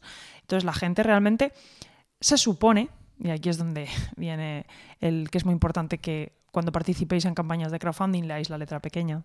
Se supone que tienes que saber lo que estás pagando. Y aquí había mucha gente que no lo leyó. No, se le, no veía el calendario, y aunque era, era visual, era una foto y tal, pero la gente eh, no entendía ese concepto de crowdfunding y lo único que hacían era lo compraban, lo compraban, lo compraban y de repente nada más comprarlo, porque además yo tenía que responder a todas las personas que ponían comentarios, eh, escribían y decían, pero me va a llegar eh, la semana que viene porque es el cumpleaños de mi pareja. Eh, hola, eh, ¿no te has leído que hasta dentro de nueve meses esto no va a ocurrir? Entonces, claro, la gente estaba comprando pensándose que existía y no era así. Entonces, bueno, mm, el destino de, en este caso, de, Glassy Zone, que era el dispositivo, nunca eh, llegó a las manos de, los usuarios, no sé si de algunos, y, no, se, no se le devolvió el dinero a la gente. Entonces, muy importante que la gente que la gente lea lo que compra. Porque como tantas startups, pues eh, a pesar de que la campaña se consiguió, la campaña de crowdfunding fue un éxito para lo que se pedía, que no sé si eran 60.000 euros o así. El objetivo no era, con 60.000 euros tú no tienes dinero para hacer todo esto, de producción en masa y todo esto, pero eh, era, el objetivo no era ese, el objetivo era demostrar a los inversores que la gente lo quería y que había pagado por adelantado pero no fue suficiente. En el periodo estimado no se reunió el dinero y entonces, como pasa en tantas startups, se quedaron solo con el desarrollador, eh, con el CTO, Full Stack, que sabía de todo, y, con el tiempo pues no, no consiguió remontar y nunca, nunca se llegó a... Pues eso, la gente no, no obtuvo su dispositivo. Claro, yo, yo sí que he comprado varios, eh, varios productos de crowdfunding y siempre me han llegado. Y yo una de las cosas que siempre he mirado era que la empresa, el grupo de gente que, que fuese a vender lo que fuese, que ya, que ya hubiese antes lanzado un producto de forma exitosa y lo hubiese vendido vía crowdfunding o no, y que lo hubiese conseguido hacer, porque creo que la cantidad de problemas que puedes tener produciendo algo por primera vez, como una empresa sin, sin esa experiencia, son muchísimos, la cantidad de retrasos, quedarte sin financiación. Han habido empresas, han habido crowdfundings había uno famoso que era un dron. era un dron, algo me suena, sí. Que reunieron, no sé, muchos millones. Sí. Y, tampoco. Y después de años nunca, nunca llegó. Y bueno, han habido campañas crowdfunding bastante grandes que, han fracasado, prometiendo mucho. Y luego, claro, técnicamente, con, con el presupuesto que tienes, el saber hacer que tienes, la gente que tienes, que no lo. Como equipo, al menos, no lo ha hecho junto antes, que es muy, muy complicado. Y luego, bueno, la gente que también trabaja ahí, yo qué sé, yo, por ejemplo, también salía en vídeos, eh, salíamos varios empleados hablando también de, hey, este dispositivo, tal, no sé qué, y al final lo pasas mal como empleado porque dices, tío, he estado trabajando en algo que me flipaba, que, me gustaba, que, que la gente lo quería, pagó por adelantado y es como, ¿y ahora qué va a pasar? Y no se le va a devolver el dinero y, y- y te sientes mal. Aunque no sea tu responsabilidad porque no es tu empresa, pero te sientes mal y dices Claro. Que menos que devolverle el dinero a la gente. Claro, y Pero- tú- y tu cara queda ahí grabada, pero bueno, al final tú eres un product manager, quiero decir, no eres el responsable de que no se le devuelva el dinero a la gente. Pero bueno, Claro, y tú parece que no tienes muchos problemas hablando de esto, ¿no? Tú, porque imagino, y también hablé contigo en aquella época y tal, era, era, era un poco complicado, ¿no? Al principio no sabías muy bien si te iba a afectar en la carrera, si que la gente te encontrase en una campaña de crowdfunding que nunca había entregado, si te iba a ver mal. Especialmente yo creo también con la cultura española, sí que es verdad que, que, que evidentemente eran dudas muy fundadas, ¿no? Pero bueno, yo, yo recuerdo en aquella época cuando hablamos, yo una de las cosas que te dije es que lo habías hecho, había fallado, sabías por qué había fallado, ya era más que no haberlo hecho nunca. O sea, alguien que no lo haya hecho y no lo ha intentado sabe menos que tú que has fracasado seguramente, ¿no? ¿Cómo, cómo, cómo, cómo lo llevas? Eh, si tienes una entrevista de trabajo, si te preguntan, ¿es algo de lo que no tienes ningún problema en hablar? ¿Cómo lo vives? Pues ahora como lo ves, no tengo ningún problema en, en- en hablar, pero me ha llevado tiempo, me ha llevado tiempo porque yo lo pasé muy mal cuando, eh, recuerdo cuando el CEO nos dijo hasta aquí, ya quedábamos cuatro en aquel entonces y era como hasta aquí, ya no hay más dinero. Eh, voy a seguir solo con el CTO por si acaso conseguimos eh, rescatar, re- resurgir esto. Yo lo pasé muy mal. A mí me encantaba el surf, había cambiado del mundo corporativo a, a este mundo que, no tanto por el corporativo, que tampoco es que me molase mucho en realidad, pero, pero la estabilidad, ¿no? Decides trabajar en un mundo con mucha inestabilidad, te has esforzado mucho, yo puse mucho esfuerzo, muchas horas y, lo pasé mal, lloré un montón, yo lloré un montón y luego pensaba, ¿y ahora qué hago? ¿Y ahora qué hago? Entonces, claro, pues al final fue como, bueno, pues tengo paro, pues voy a aprovechar y, lo- y enseguida, pues bueno, al mes o así de que me recuperé emocionalmente, dije, pues voy a montar yo un negocio y luego, bueno, que no funcionó, eso yo creo que no lo contamos, pero, em, pero, pero lo pasé mal y luego tenía ese miedo. Ese miedo de, ¿y ahora qué? ¿Y ahora cómo aplico? ¿Cómo... He estado en el mundo corporativo, he estado solo en una startup y ha fracasado. Y encima mi cara sale en una campaña de crowdfunding. Entonces le di mucha importancia. Con los años, pues eh, lo ves de forma diferente, lo ves como tú dices ahora. Es una experiencia más, hablas de ella, eh, siempre desde el respeto máximo, eh, fue lo que pasó y, ya está. Y, y aprendes. Y ahora lo cuentas así, pero es cierto que, que empecé a aplicar y muchas empresas me decían que, hombre, que era negativo, que, que solo había estado en dos sitios, eh, en dos sitios muy diferentes, mundo corporativo y mundo startup, y, y- que, que era como muy diferente, que, que era una persona que parecía que no tenía las cosas claras. En algún momento era como, y era como, ¿y qué? Y entonces yo decidí seguir por el mundo de las startups y... Y, por ejemplo, mi madre me decía, yo he estado hablando con personas que de tu situación, André, y me dicen que tú que no te preocupes, que tú expliques que es una experiencia que has vivido porque en, Estados Unidos es bastante común. De hecho, en Estados Unidos es como más enriquecedor el haber pasado por más sitios porque has aprendido más, eh, sabes enseguida adaptar, ¿no? Sabes cómo comparar entornos donde has estado con productos distintos y tal, y que era algo positivo. Entonces yo, pues, no sé, intenté darle ese enfoque, pero me costó mucho. Y luego ya nada, luego ya pues entré, finalmente entré en, en otra startup, empecé a trabajar y al final mi trayectoria ha sido, si no porque me aburría, si no porque se acababa la película, había menos dinero y había que reducir y siempre se quedan con los programadores. Ahora los que me, los que me decían, ah, no querías programar, seguro que dirán, si programase seguirías, pero bueno. Em, y, y todo esto al final dices, he pasado por muchas y, y me costaba, al principio me costaba explicarlo, porque yo pensaba, es que igual es un fracaso. Pero ahora, ahora, desde hace, no sé qué te diría, tres años, algo así, me valoran un montón. La gente val- valora, o es, no sé, lo que percibo, que he pasado por muchos sitios. Es como, ah, es que, y ahora, siendo autónoma, es como más todavía. Es como, ah, tú que has pasado por tantos sitios, sí, sí, queremos que nos ayudes, porque así nos puedes decir nosotros dónde estamos en- con respecto a todo lo que has visto y lo que no tenemos que hacer. O... Entonces, pero han pasado, pues, desde 2015 hasta ahora, ocho años, ¿no? Claro, sup- supongo que como en todo, creo que también es un poco como lo vendas, ¿no? Seguramente a lo mejor cuando alguien lo lea o, te, o lo vea, encuentre tu campaña de crowdfunding, si te buscan en Google antes de entrevistarte, igual le genera dudas, pero si luego en la entrevista eres capaz, a lo mejor, ¿no? De cuando hables con la empresa o con quien sea, le cuentas la historia, le cuentas lo que has aprendido, le puedes dar un poco la vuelta, imagino, ¿no? Eh, ¿Por qué crees que, por qué crees que falló? ¿Qué, ¿Qué aprendiste tú, por ejemplo, en concreto de la empresa? De esa situación, ¿no? De la, del crowdfunding de, que, no, que no funcionó.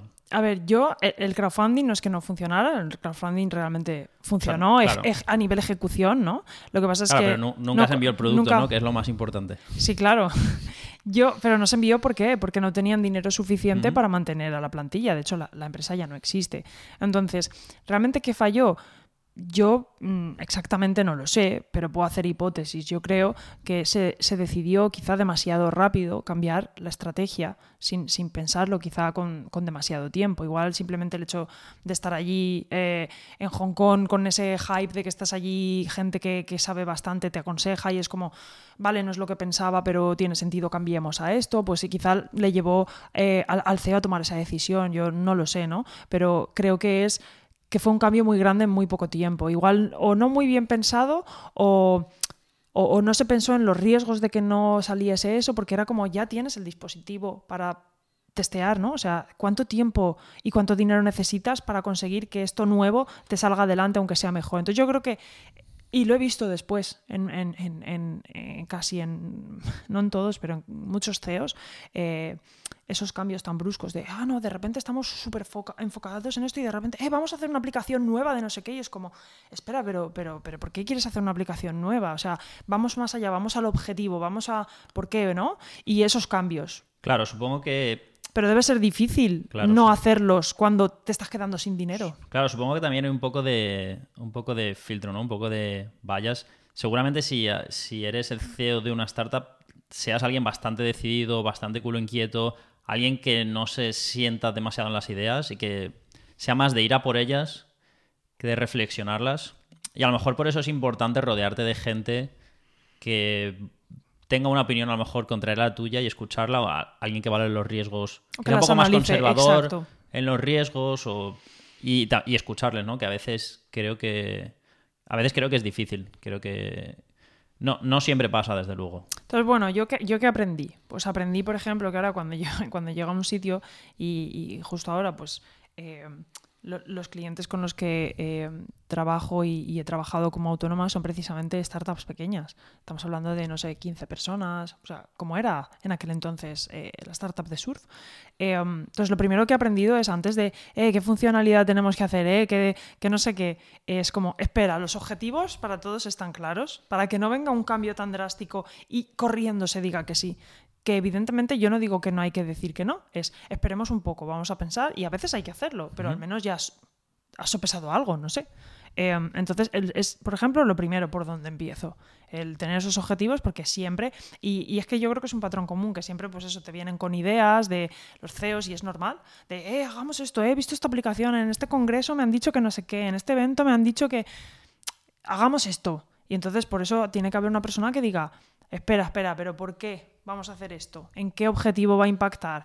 ¿A negocio o a usuario? ¿Qué no sé qué? ¿Están dentro de nuestra estrategia tal cual? Pues eso. Claro, en plan, vamos a pensarlo bien, porque... Que luego igual se hace, pero eh, todo tiene una coherencia. Claro. ¿A ti en general te gusta... ¿Te gustan las startups con sus altibajos?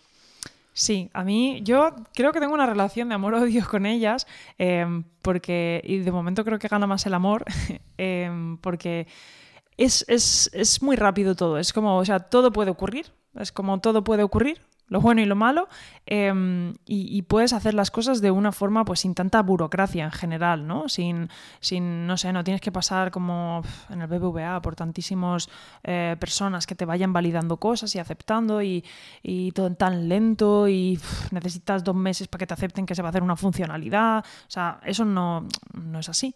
Entonces, eso me gusta mucho y que es un ambiente muy dinámico, percibo que las personas son como, como, como, muy piña, es como somos un equipo y la gente lo percibe como, wow, todo lo que hagamos es como mañana puede cambiar la vida de esta startup, ¿no? Es como, Eso me gusta mucho y es la parte que, más me gusta. Em, Involucrarte, ¿no? Con el, con el entorno, con el proyecto, con la hmm. idea. Sí, es, muy bonito, eh, no sé, el ver, yo qué sé, pues que ha entrado en un programa de aceleración o que hemos conseguido abrir en este país y no sé cuántas personas lo utilizan y no sé, es, me parece muy bonito, ¿no? Siempre y cuando te guste el propósito de la empresa, el producto, más que el producto, el propósito que tiene, el, eh, el problema que resuelve, ¿no? O intenta resolver. Y, y contras, pues, pues lo que me ha pasado varias veces, de la noche a la mañana se acaba. No hay dinero, hasta luego o tenemos muy poco dinero, no hemos cerrado la ronda, tenemos que despedir a todos menos al programador. Eso pasa. Es que no sé qué cifra era, pero igual solo un 5% de las startups triunfan. Entonces, claro, sí, sí. entonces forma parte. Eh, ¿Que me cansa? Pues hombre, a veces me cansa. Es como lo de nómada digital, ¿no? Cada vez que empiezas, al final llega un momento que te cansas, ¿no? Y dices, jolín, yo voy con toda mi emoción, con que además yo soy mega motivada, con me mola mucho, tal, entro, tal. Un año, hasta luego, no tenemos dinero, nos hemos ido todos a garete, o nos quedamos con el programador, o, o yo, de decir, es que pedíais un product manager y no es lo que queréis. Entonces queréis un project manager que ejecute lo que el CEO quiere. Yo no he venido a hacer eso. Entonces, pues bueno, eh, esa es la parte que, claro, esa ya la puedo evitar. Esa ya en las entrevistas la pregunto y ya sé si de verdad quieren product manager o no, pero cuando era junior no lo sabía, ¿no? Era como sí, sí, sí a todo. Em, y nada, y eso, entonces sí, es una relación de amor-odio.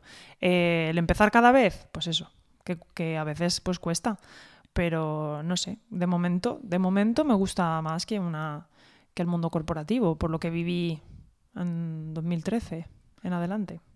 Hablas, hablas bastante, ¿no? De lo que no sabías como de todo. de lo que no sabías antes de, de cuando estabas en la carrera, si se podía ser informático sin programar y que ahora estás intentando ser ese ejemplo, ¿no? Que tú no tuviste o intentar educar. Cuéntanos un poquito que, cómo lo estás haciendo, qué, qué es lo que quieres transmitir, cuál es tu objetivo. Eh, una cosa que me, pasa, en, sobre todo en los últimos años, en las empresas en las que entro, startups, em, es que hasta ya se ponen objetivos de queremos contratar más mujeres, mm, sobre todo si son ingenieras informáticas, ¿no? Eh, se ponen objetivos en recursos humanos de queremos alcanzar este porcentaje, tal, no sé qué. ¿Y qué, porcentajes son, por curiosidad? Pues a veces son 30% eh, y es como, vamos a ver, 40% y es como, vamos a ver. O sea, a mí eso me parece surrealista, en el sentido de que no puedes pretender que haya un 30% de mujeres informáticas en la parte eh, de producto o, técnica o como quieras llamarlo, cuando en las universidades hay un 10% o menos de un 10% de mujeres que estudian ingeniería informática. Pero quien dice universidades dice FP, dice eh, bootcamps de desarrollo, lo que sea, ¿vale? El porcentaje es, muy pequeño. Entonces no puedes pretender que en tu plantilla haya un 30% si no atacas el problema de raíz, ¿no? Eh, y para mí el problema de raíz es la educación. ¿Por qué yo estudié ingeniería informática? Yo creo que por azar. No sé, porque no lo sé, porque nunca tuve un referente. Eh, y mi madre pues me decía, estudia lo que quieras, pero mi madre no sabía que era informática, ni nadie en mi familia. Entonces, Mm, probablemente por azar, pero ¿cuántas niñas descartan eh, estudiar ingeniería informática porque lo asocian al gordo de Jurassic Park, tío? O sea, es que, es que igual ahora ya no es el gordo, porque ya esto ya se ha quedado anticuado para, las niñas de ahora, pero pero es que es real. Y, y, yo últimamente pongo un ejemplo que es muy friki, pero es que es real como la vida misma. No existe una Barbie ingeniera informática, por ejemplo, pero sí que existen Barbies veterinarias desde los tiempos ancestrales. Tú buscas en Wallapop Barbie veterinaria y te salen como 400 resultados o más. Buscas Barbie ingeniería informática y te aparecen cuatro. Tal cual, ¿vale? Pero, y dirás, hombre, entonces sí que existe. No, existió. Cuando yo estudiaba en la carrera, y este ejemplo para mí es un ejemplo de lo que pasa con la educación de los niños y con qué juegan, que ven en las series, en su casa, en los colegios. Em, cuando yo estaba estudiando, el penúltimo año salió la Barbie Ingeniería Informática y mm, creo que 2011 salió la Barbie Ingeniería Informática y yo la vi en Carrefour esas navidades, la vi, la cogí, es que recuerdo cogerla y decir, me la voy a comprar, me la voy a autorregalar, Pero luego dije, no, es que no soy ingeniera informática todavía. Yo simplemente la tendré para tenerla en una caja para recordar que por fin ya soy ingeniera informática. El año que viene la compraré. El año que viene ya no estaba. No estaba, pero es que fui ese año a Nueva York, fui al Toys R Us, que es la juguetería más grande del mundo, que tiene tres plantas, que tiene un, Jurassic Park, un dinosaurio dentro, que tiene una noria dentro, y nadie de los empleados me dijo que conocía la Barbie Ingeniera Informática. Había pasado un año solo un año. Y fue la primera Barbie que fue elegida a través de votaciones de Twitter y en Facebook por la gente. La gente pidió esa Barbie.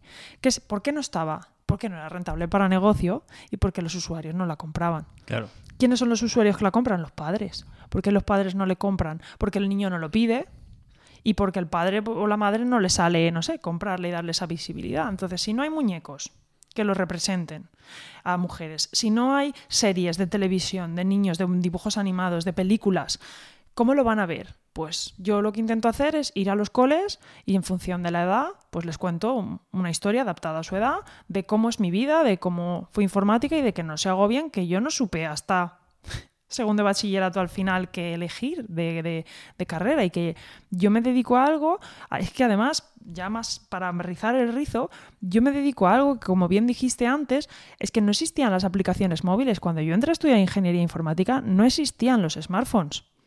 Eh, y, yo me dedico ahora a hacer aplicaciones móviles. O sea, empecé a estudiar algo que no, sabía, no existía lo que hoy me dedico. Entonces, ¿cómo le cuentas eso a un niño? Ni, ni, las tecnologías que usamos hoy en día, ni, ni, pensabas que todo el mundo iba a llevar, iba a llevar un ordenador. Un móvil, pero que en el fondo, ordenador, Claro, que en el fondo es un ordenador conectado a internet mucho más potente que los ordenadores de hace 20 o 30 años. Eh, pero dices el azar, pero imagino que algo, algo habría, ¿no? Eh, ¿Te gustaban, te daban bien las matemáticas, te recomendaron ingeniería? Eh, ¿Había algo, no sé, programar el vídeo? ¿Era algo Supongo, es lo que te decía, yo creo que pequeñas cosas como esa curiosidad de cómo estoy hablando y jugando al minigolf con alguien de Barcelona, por decir algo, o no sé, toda esa parte, curiosidad y lo del vídeo, no sé. Pero sí, me gustaban las matemáticas, me gustaba la física, me gustaba la química, me gustaban muchas cosas, por ejemplo, pero me aburrían las cosas de letras pero se me daban bien, bueno, se me daban bien, no es que se me diesen bien que lo pillaba la primera, porque nunca ha sido mi caso, es que yo dedicaba muchas horas luego a estudiar y a hincar codos, em, pero cuando nos hicieron un test en el instituto de tienes que elegir el bachillerato, tipo de bachillerato, que yo elegí el científico tecnológico, era como, vale, vamos a ver si te ayudamos. Te hacían un test, te miraban tus notas, tus cosas y tal, y a mí me dijeron, tienes suerte, puedes elegir lo que quieras. Y yo pensé, qué suerte, tío, no me estás ayudando en nada. Luego entendí que, bueno, que realmente es una suerte poder elegir, pero en ese momento a mí no me solucionó mi problema. Era como, elige lo que quieras. A mí me pasó un poco parecido también. Me hicieron el test este y me dijeron, ah, se te dan bien las mates, se te da bien, eh, tienes visión espacial y no sé qué, eh, tienes que hacer una ingeniería. Y yo decir, pues no, era lo único que sabía, gracias. Pues a mí no me dijeron eso, a mí fue como, mm, puedes dedicarte a, mm, no sé, periodismo, era como, no sé, a lo, a lo, que tú quieras. Y era como, para, mí no fue una buena noticia. Yo en ese momento fue como, es que estoy muy perdida, no me estás ayudando en nada. Luego, bueno, entendí que realmente era una buena noticia con los años, pero entonces, ¿cómo acabé? Pues es que no lo sé. Yo creo que a mí me ayudó mucho y me cambió el que aquel año de segundo de bachillerato mm, mi profesor me enseñó programación y dije, pues yo creo que sí que es esto, no sé, me gustaban los ordenadores, era un poco... Pero se lo comentaste a él ya, o sea, ya era una de las Yo le dije, digo, yo le dije, yo no sé si quiero estudiar informática, creo que sí, pero, porque, pero es que no sé qué se hace, yo solo sé que a mí me intriga mucho lo que hay en el ordenador, me gustaba también abrir el ordenador, ver lo que había, eh, probar cosas nuevas, em, no sé, mm, no sé, muchas cosas. Eh. Entonces, parece que fue al menos eso fue uno de los factores decisivos, ¿no? Que, Yo creo que me ayudó, profesor que creo que me ayudó y que tenías curiosidad de antes, ¿no? Y que tenía curiosidad, pero si hubiese venido alguien de fuera a contarme eh, cosas como las que yo cuento, pues pues quizá me hubiera ayudado, pero ya no solo de informática, ahora porque nosotros estamos hablando aquí de esto, pero de cualquier carrera. Claro, claro. De cualquiera. Claro, pero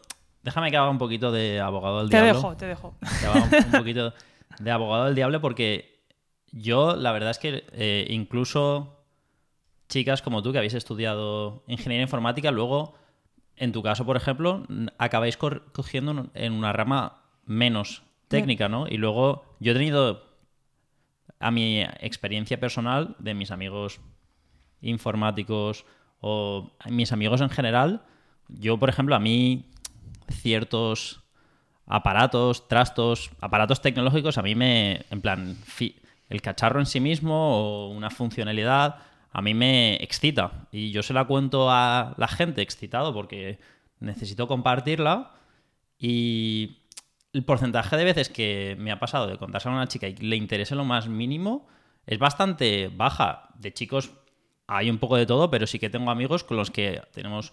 Hay conversaciones que solo las puedo tener con amigos míos chicos de, no sé, de hablar del último ordenador que me he comprado, de hmm. cosas de este estilo. Encontrar una chica que realmente, honestamente, le interese. Menos. En el mundo y no sé si es social, la educación, pero me da la sensación de que realmente a nivel curiosidad eh, tienen, suelen, las chicas suelen tener menos curiosidad por las cosas en sí mismas, ¿no? Por, lo técnico, ¿no? Por el aparato, por el dispositivo, por... Sí, en que en tu caso, por ejemplo, habiendo hecho informática, te preocupas más de lo que le da valor al cliente, ¿no? Hmm. Al final, has cogido esa rama, ¿no? Sí, y, me gusta y cada vez me gusta más. Yo creo, y no lo sé porque no lo he buscado, eh, que si no existen ya estudios sobre esto, yo creo que de aquí unos años quizá existan, eh, que igual las, las mujeres eh, tenemos, no sé, en nuestro cerebro quizá algo que nos lleva a estar o a relacionar nuestro trabajo a cosas de más impacto social, tanto en sí que lo que es la tecnología, no sé, ¿no? Como en buscar la solución para cambiarlo, sino en consigamos este impacto, en mi caso, a través de la tecnología, con aplicaciones móviles, ¿no? Pero ah, lo que tú cuentas de a mí, a mí me encanta hablar de estas cosas y, no lo encuentres, ¿verdad? Tú a veces me has contado cosas que para mí era como, vale, ok, Borja. Eh, pasemos al siguiente tema. Y efectivamente eran cosas técnicas. Y en mi caso eh, es más como, Buah, es que BlaBlaCar ha cambiado el mundo de no sé cuántos y fíjate, la aplicación antes tenía... Más la revolución social. La revolución, sí, el impacto más social, pero de la app. Y mira, es que cambiando esto en la app, pero, pero no tanto el... Claro.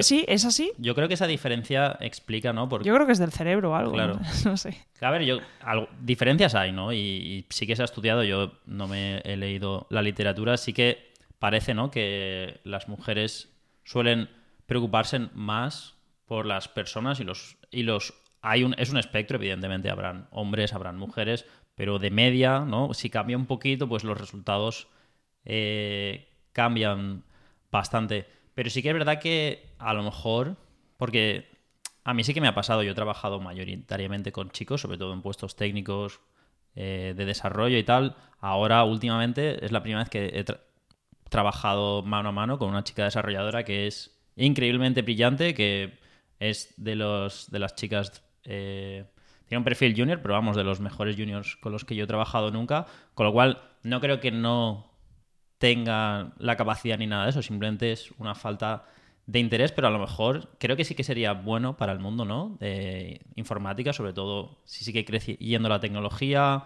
si inteligencia artificial sigue creciendo y tiene impactos inimaginables en la sociedad, si queramos entidades más inteligentes que nosotros, sí que sería importante la participación de que, las, que las mujeres. tuviesen algo que ver, a lo mejor no tanto en la parte técnica necesariamente si no quieren, evidentemente nadie les va a obligar, pero sí que se podría, sí que es importante, creo que gente como tú que que enseñen que se puede hacer algo no tan técnico y que sí que creo que puedan haber chicas que puedan tener interés más. Creo que es más realista, ¿no? Que hayan muchas chicas Obviamente sería genial que hubiesen chicas desarrolladoras o muy técnicas, pero creo que no es realista. Creo que igual es más realista venderles un perfil similar al tuyo, ¿no? Que se, que se pueda acercar la tecnología a la gente, que la tecnología pueda hacer la vida de la gente mejor, cómo se les puede acercar valor. Creo que igual ese es un camino, ¿no? Para acercar la tecnología a las mujeres. Yo, yo, creo que eso está pasando, por ejemplo, en, en los cursos que, que, doy de Product Management, hay muchas chicas, a veces 50% son mujeres y 50% son hombres. Que aquí ya no hablamos de ingenieras informáticas o no, es gente que algunos vienen de, de, un, de una educación técnica, otros otras no, eh, y que quieren ser product managers. ¿no? Y sí que es verdad que hay bastante igualdad en cuanto al género en, en, en este punto. Pero claro, el punto previo, ¿no? De tener esa parte técnica, pues no tanto.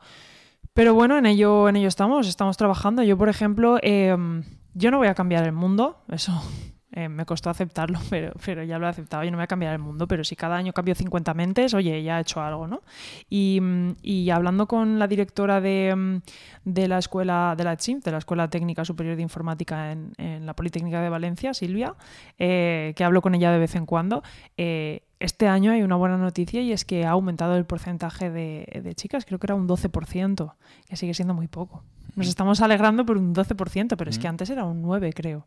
Entonces, oye, pues poquito a poquito, poquito a poquito. Ahora, por ejemplo, pues para intentar, porque es lo que decía, yo no voy a cambiar el mundo, pero si cada año cambio 50 mentes, pues ahora de repente, pues vi que había un concurso por ahí el otro día así random que, igual me permite cambiar 3.000 mentes, eh, que era escribir una novela eh, infantil para niños de 8 a 10 años, eh, pues eso, para, con el objetivo de visibilizar a la, mujer en, el mundo STEM, de ciencia, tecnología, etc. Y, y bueno, pues me, me, he presentado, a ver, en septiembre dirán qué pasa, pero, pero bueno, me he presentado y, y, si, se, y si no es el mío, da igual, es, es, otro, quiero decir, pero poco a poco ya están haciendo iniciativas que, oye, aunque sea a través de un libro, que son 3.000 ejemplares, pues ya habrán 3.000 mentes que leerán un libro y, y igual les incita a estudiar esto, o al menos a no descartarlo. Claro, poco a claro. poco, hay que, hay que hacer, hay que hacer, pero tampoco puede ser, y es que esto lo tengo que decir, porque si no, no me quedo tranquila, no puede ser que en una empresa tengan bonus, eh, o sea, que den bonus a los empleados para referenciar y traer gente y ponerse objetivos de que quieren más mujeres en la parte técnica, eh, que paguen un bonus superior porque vengan mujeres frente a hombres, que en mi opinión eso no es igualdad, pero bueno, no vamos a entrar en ese tema ahora. Eh, y que además cuando hay alguien como yo que quiere ir eh, uno o dos días al año en días muy concretos, como el 11 de febrero, que es el Día de la Mujer y la Niña en la Ciencia y la Tecnología, o el 8 de marzo, que es el Día de la Mujer, a un centro educativo, a dar una charla, a dar un taller, que les digas, oye, mmm, estas cuatro horas que voy a estar por la mañana fuera, hace falta que no las recupere y te miren mal. O te digan, bueno, si consigues sacar tu trabajo igual, vamos a ver. O sea, eso no es. No, eso no es querer más mujeres de verdad. Entonces eso no puede ser, tenemos que estar todos alineados. Entonces tenemos que estar otra vez todos alineados. No puedes poner un, un, impedimento o hacerle a alguien que se pida su día libre para intentar conseguir algo que la empresa luego es lo que quiere, ¿no? Claro, claro. pero esto no te va a dar resultados mañana. Claro. No sé. También, también imagino que tiene un poco que ver con el perfil de empresas con las que tú sueles trabajar, que son startups, que igual si fuese una empresa muy grande con financieramente estable y tal, igual sería más fácil hacer ese tipo de movimientos, de, de que la empresa financiase. Podría, esta, podría estos... ser, pero, pero cuando también hablan de people first, lo primero de la gente, queremos que. Pues bueno, tiene que haber una coherencia. Entonces, eh, simplemente lanzar este mensaje para aquellas empresas que, que, realmente de verdad quieran más mujeres, que está muy bien que se pongan sus objetivos para conseguir más mujeres, pero que también dejen y que inciten a que una vez al año alguna de las mujeres que tengan que, que vayan y que no les hagan recuperar esas horas, que solo son cuatro horas en un año. ¿Y por qué crees que hacen... O sea, ¿crees... Porque a lo mejor lo estás vendiendo como si lo hiciesen de forma altruista, para que mejoren las mujeres en la industria, pero puede ser... ¿Por qué quieren estas empresas que hayan más mujeres en su empresa? ¿Por qué dan mayores bonus por contratar a una mujer, etcétera, etcétera? Porque, ¿Cuál crees que es la motivación o las motivaciones detrás de esto? Yo creo que hay varias. Eh, una, y quiero pensar que esta es la que predomina, pero a veces no lo pienso, eh, es que la mujer y el hombre, yo insisto, no he leído sobre esto, no tengo nada científico que lo pueda, que lo pueda demostrar, pero te, te tenemos mo modos de pensar diferentes y creo que nunca van a ser, ni, ni creo que deban ser iguales a la hora de pensar en, en, en ciertas cosas, ¿no? No hablo de respeto, de, no, no hablo de esto, hablo de, de creatividad, de, de asertividad, de, de, liderazgo, de, no sé, de este tipo de cosas, ¿no? De, compañerismo, de, bueno, todo sí, este tipo de, cosas. Yo creo que también de empatía, por ejemplo, suele sí. ser más alta en las mujeres Exacto. o también, o también Exacto. suelen tomar menos riesgos, suelen ser un poco más conservadoras en la toma puede de riesgos. Entonces, e- e- estas diferencias, ¿no? Eh, el hecho de que tengas más mujeres en un equipo hace que tu equipo al final eh, se enriquezca más, lógicamente. Si tienes un equipo de desarrollo que todos son chicos, pues al final eh, no está esta parte femenina, por así decirlo, no sé cómo explicarlo, ¿no? Pero entonces es, es- enriquecedor que esté. Yo quiero que pensar que por ese motivo eh, quieren captar más mujeres. Pero luego está la otra cara de la moneda en la que efectivamente eh, creo que incluso hay como algún tipo de ayudas o subvenciones o no sé, a empresas que contraten más mujeres o entonces, entonces que solo por el dinero realmente, eh, o sea, ¿Vas a elegir a una mujer también a costa de todo sin que tenga eh, unas eh, capacidades que estás buscando en tu empresa que necesitas en ese Claro. momento en un rol, pero aunque no las cumpla, Claro. eh, como me dan más pasta la voy a coger para decir que tengo más mujeres? Y esa es la parte que a mí mm, no, me, no me gusta. Y claro, yo no lo sé porque no, no tengo mi empresa, yo no sé eso cómo funciona y no, no lo sé. Pero yo creo que están esos dos factores ahí y no sé cuál predomina sobre cuál en cada caso. Sinceramente no lo sé. Quiero y me gustaría pensar que es el primero.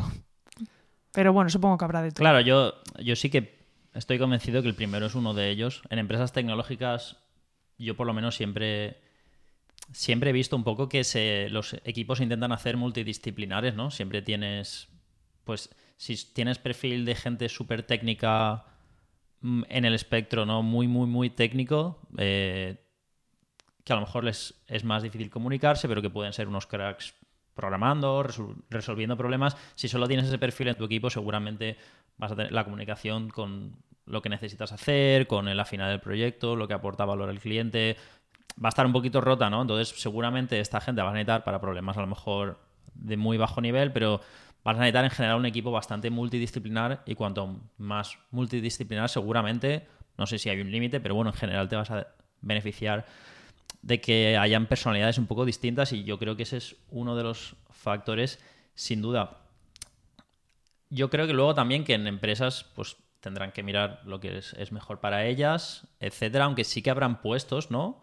Eh, me imagino si es un si es un puesto un equipo técnico, pero las decisiones que va a tomar son políticas, por ejemplo, sí que imagino que ahí sí que debería haber una representación más igualitaria, a lo mejor de mujeres, ¿no? Y que en este caso quizás sí tendría sentido, ¿no? Poner unos límites de hombres y mujeres en, en- en ciertos entornos concretos, ¿no? No creo que se deba aplicar así en general en la sociedad, en las, en las empresas por lo menos.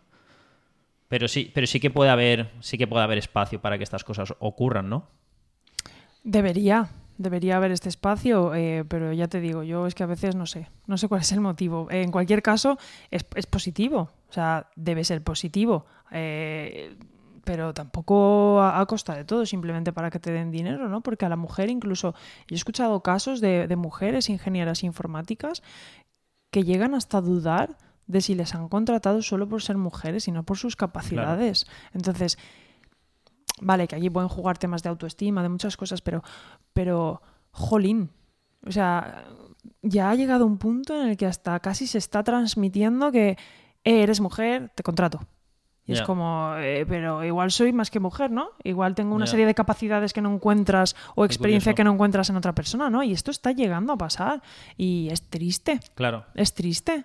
Claro, yo, yo en mi caso sí que alguna vez cuando he leído currículums y tal, pues sí que es verdad que en concreto para contratar desarrolladores eh, los currículums de mujeres son bastante raros y si en mi mi opinión, por ejemplo, es que si hubiesen dos personas, digamos, teóricamente iguales, existe. idénticas, y una fuese mujer, pues yo siempre he trabajado en, en equipos de todo chicos, pues, Cogerían a la mujer. pues yo personalmente votaría por coger a la mujer, ¿no? Si fuesen idénticos, pero si el chico es mejor, siempre Pues cogeré, tiene que ser el chico. Siempre cogeré al chico. Yo, yo pienso así. Entonces, por- desde mi punto de vista, está, a mí me parece bien que hagan iniciativas para que se intente contratar a más mujeres, pero eh, con- no sé, con cabeza, eh, no a costa de todo, eh, transmitiendo a la mujer que entra e incluso, no sé, mostrándole métricas del proceso, como ha sido para que ella ya entre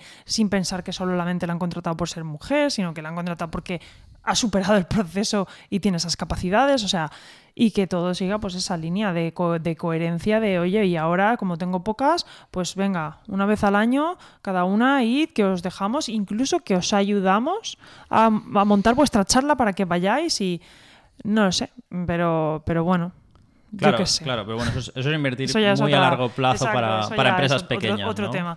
Pero bueno, ¿de qué más hablamos?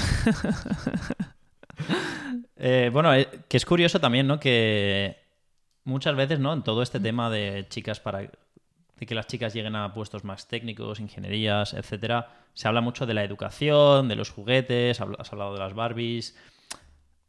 ¿Crees porque tú, en tu caso, eh, has vivido siempre con, tu madre y no, has tenido una figura de padre y, sin embargo, has elegido una ingeniería eh, que es bastante curioso, ¿no? Sí, sí. Parece, que, parece que contradiga todo lo, todas las bases. Sí, yo lo he pensado muchas veces. A ver, yo, yo eh, me, crié con mi, con mi madre y con mis abuelos. Em, y entonces, bueno, tuve una figura paterna. Podría decirse que era mi abuelo, sí, pero no, porque era mi abuelo, no era mi padre. y no, no, no, tenía nada que ver, o sea, no, ejercía ninguna función de padre. Em, entonces, em, escogí, yo lo he pensado muchas veces, porque a veces he llegado a pensar, quizá en mi subconsciente escogí una eh, carrera de hombres porque no tuve esa figura y mi subconsciente, yo qué sé, llegado a pensar cosas de esas, pero, no sé si será por eso, ¿no? Yo creo que me guié por mi curiosidad y tal. Em, pero no, nunca, nunca he tenido eso, un referente de nadie. Y, y, lo único que veía yo en mi madre era mucho esfuerzo. Era como una cultura de esfuerzo muy grande, de trabajar mucho, trabajar mucho, de de que las cosas no te las regalaba nadie, de que había que esforzarse mucho, de que si no conseguía sacar eh, buenas notas, pues entonces igual no podía apuntarme a otra actividad extraescolar que me gustase. Eh, no sé, siempre he recibido eso. Y luego, pues los juegos, los juguetes con los que yo jugaba, que también lo he pensado mucho y, busqué el otro día en Wallapop y, y, lo encontré, pero lo habían vendido, tengo que encontrarlo.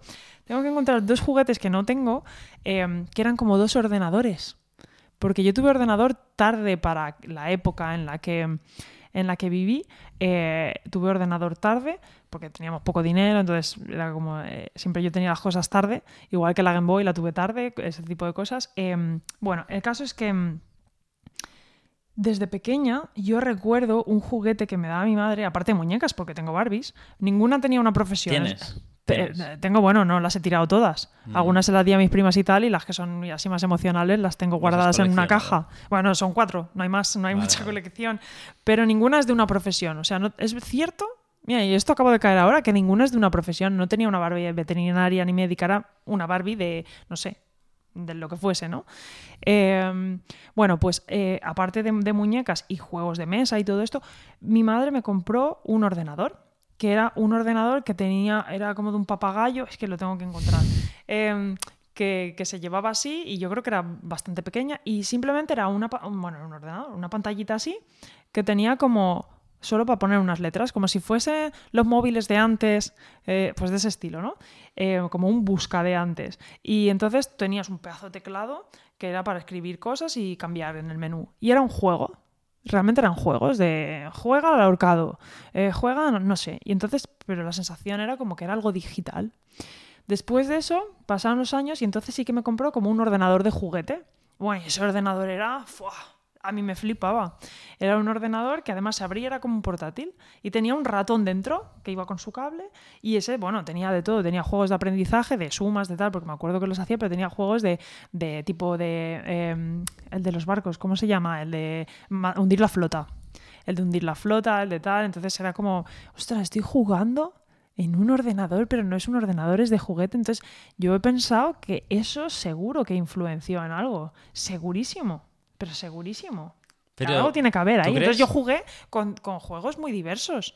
De Barbies, de puzzles, de juegos de mesa, de ordenador. Pero a ti, a ti te despertó curiosidad. Hoy yo veo casi cualquier niño está con el móvil de sus padres o con la tablet cuando sus padres quieren descansar de él y si no le despierta curiosidad, No, no, parece que estén todos estudiando ingeniería informática. Pero por eso yo lo que decía antes es, yo tenía la hipótesis de que si, ostras, si yo hubiese nacido directamente ya con una tablet, con tal, con un mundo tan grande detrás, eh, yo creo que a mí, creo que a mí me hubiese flipado de pequeña querer saber más, no más curiosidad, y por eso yo pensaba, bueno, las generaciones de ahora les interesará más la tecnología, pero es lo que digo yo cuando voy a los centros educativos, descubro que no, que es como, no sé, como tengo un vaso, Mm. eh, No me pregunto cosas sobre si el vaso está- es de cerámica, si mm, transmite calor, si me voy a quemar. Es como, tengo un vaso. Claro, yo creo que es importante preguntarte si habrá gente más curiosa sobre las cosas y gente que no. Habrá, yo, seguro, claro. Yo era, yo siempre he sido muy curioso. eh, una de las razones para montar, montar este podcast y por la que me encantan los podcasts. He escuchado muchas, muchas horas de podcast y era tan pesado preguntándole a mis padres ¿por qué no sé qué y cómo funciona esto? Mis padres me regalaron un libro que era no sé cuántos mil porque es que al final ¡Buah! ¿Qué dices? la verdad que era un poco aburrido, realmente no me soluciona nada. Un par de años después tenía ordenado mi habitación con Google y eso sí que fue. Eso sí que fue lo que. Lo que sació mi curiosidad, porque se lo, podí- se lo puedo preguntar todo a Google. Y esto hay una analogía, no me acuerdo dónde la leí o la escuché, que decía que la curiosidad es algo también que, que se entrena, ¿no? Y que hoy en día, si eres curioso, pues puedes entrenarla. Si en la Edad Media tú preguntabas ¿por qué es azul el cielo? y no obtenías respuesta y hacías un par de preguntas más, si nadie te las contestaba, pues dejabas de preguntar cosas, ¿no? Pues la religión, ya está, porque Dios lo ha hecho así. Pero hoy en día, si a todo lo que preguntas hay información, información de calidad, vídeos, hoy en día podcast, podcast de muchísimo nivel, mm, yo creo que eso también hace que mantengas, te mantengas curioso, ¿no? Que entrenes esa curiosidad, que siempre quieras aprender más y, y creo que es un... que bueno, yo me siento muy agradecido de haber nacido en una época en la que puedo saciar toda mi curiosidad, ¿no? Que imagino que igual para ti también es similar, eh, porque he aprendido un poquito de, de tu infancia, imagino, ¿no? Leyendo tu libro, en el ¿El que, libro? que Andrea, bueno, como ha ¿El comentado antes, ha escrito un libro infantil, no sé si... Pero, pero no existe como. Es, es una obra. Vale, Yo creo que ahora se le puede llamar. cuéntanoslo, cuéntanoslo. obra. No, no voy a contar de qué es. No lo puedo Pero contar. cuenta- cuéntanos... No nos quieres contar nada He sobre dicho tu que me he presentado a un concurso. No lo vas a publicar nunca. No, primero vamos a ver qué pasa. Hasta septiembre no lo dicen. Ya haremos otro podcast después de esto a ver qué ha pasado. no puedo decir nada de esto. Vale, vale, no quieres hablar. No quieres hablar del libro, pues nada, Andrea, la verdad que ha sido un placer eh, que vinieses hoy aquí y que vengas a pasar un par de horas aquí a un proyecto que hasta hace dos horas pues no existía. Qué Y guay. ahora ya, pues Ahora ya gracias, existe. gracias a ti, pues ya tengo grabado el primer episodio. Así que nada, in- infinitas gracias, la verdad, Andrea, por haber venido. La verdad que me ha encantado eh, sentarme contigo y ¿Con un micro? hablar, hablar largo y tendido y el tener el micro delante nos ha hecho, no sé, profundizar en ciertos temas. He aprendido cositas de ti, he aprendido un poquito más y la verdad que me ha, me ha gustado, me lo he pasado muy bien, así que muchas gracias, Andrea. Muy bien, de nada. A ver cómo, cómo continúa el- los podcasts de Borja. Vamos a ver, vamos a probar y a testear. bueno, pues gracias por pensar en mí para este primer podcast y ahora depende de vosotros. Gracias por escuchar mi conversación con Andrea López. Si tenéis comentarios, podéis dejarlos en el vídeo de YouTube. Nos vemos a la próxima.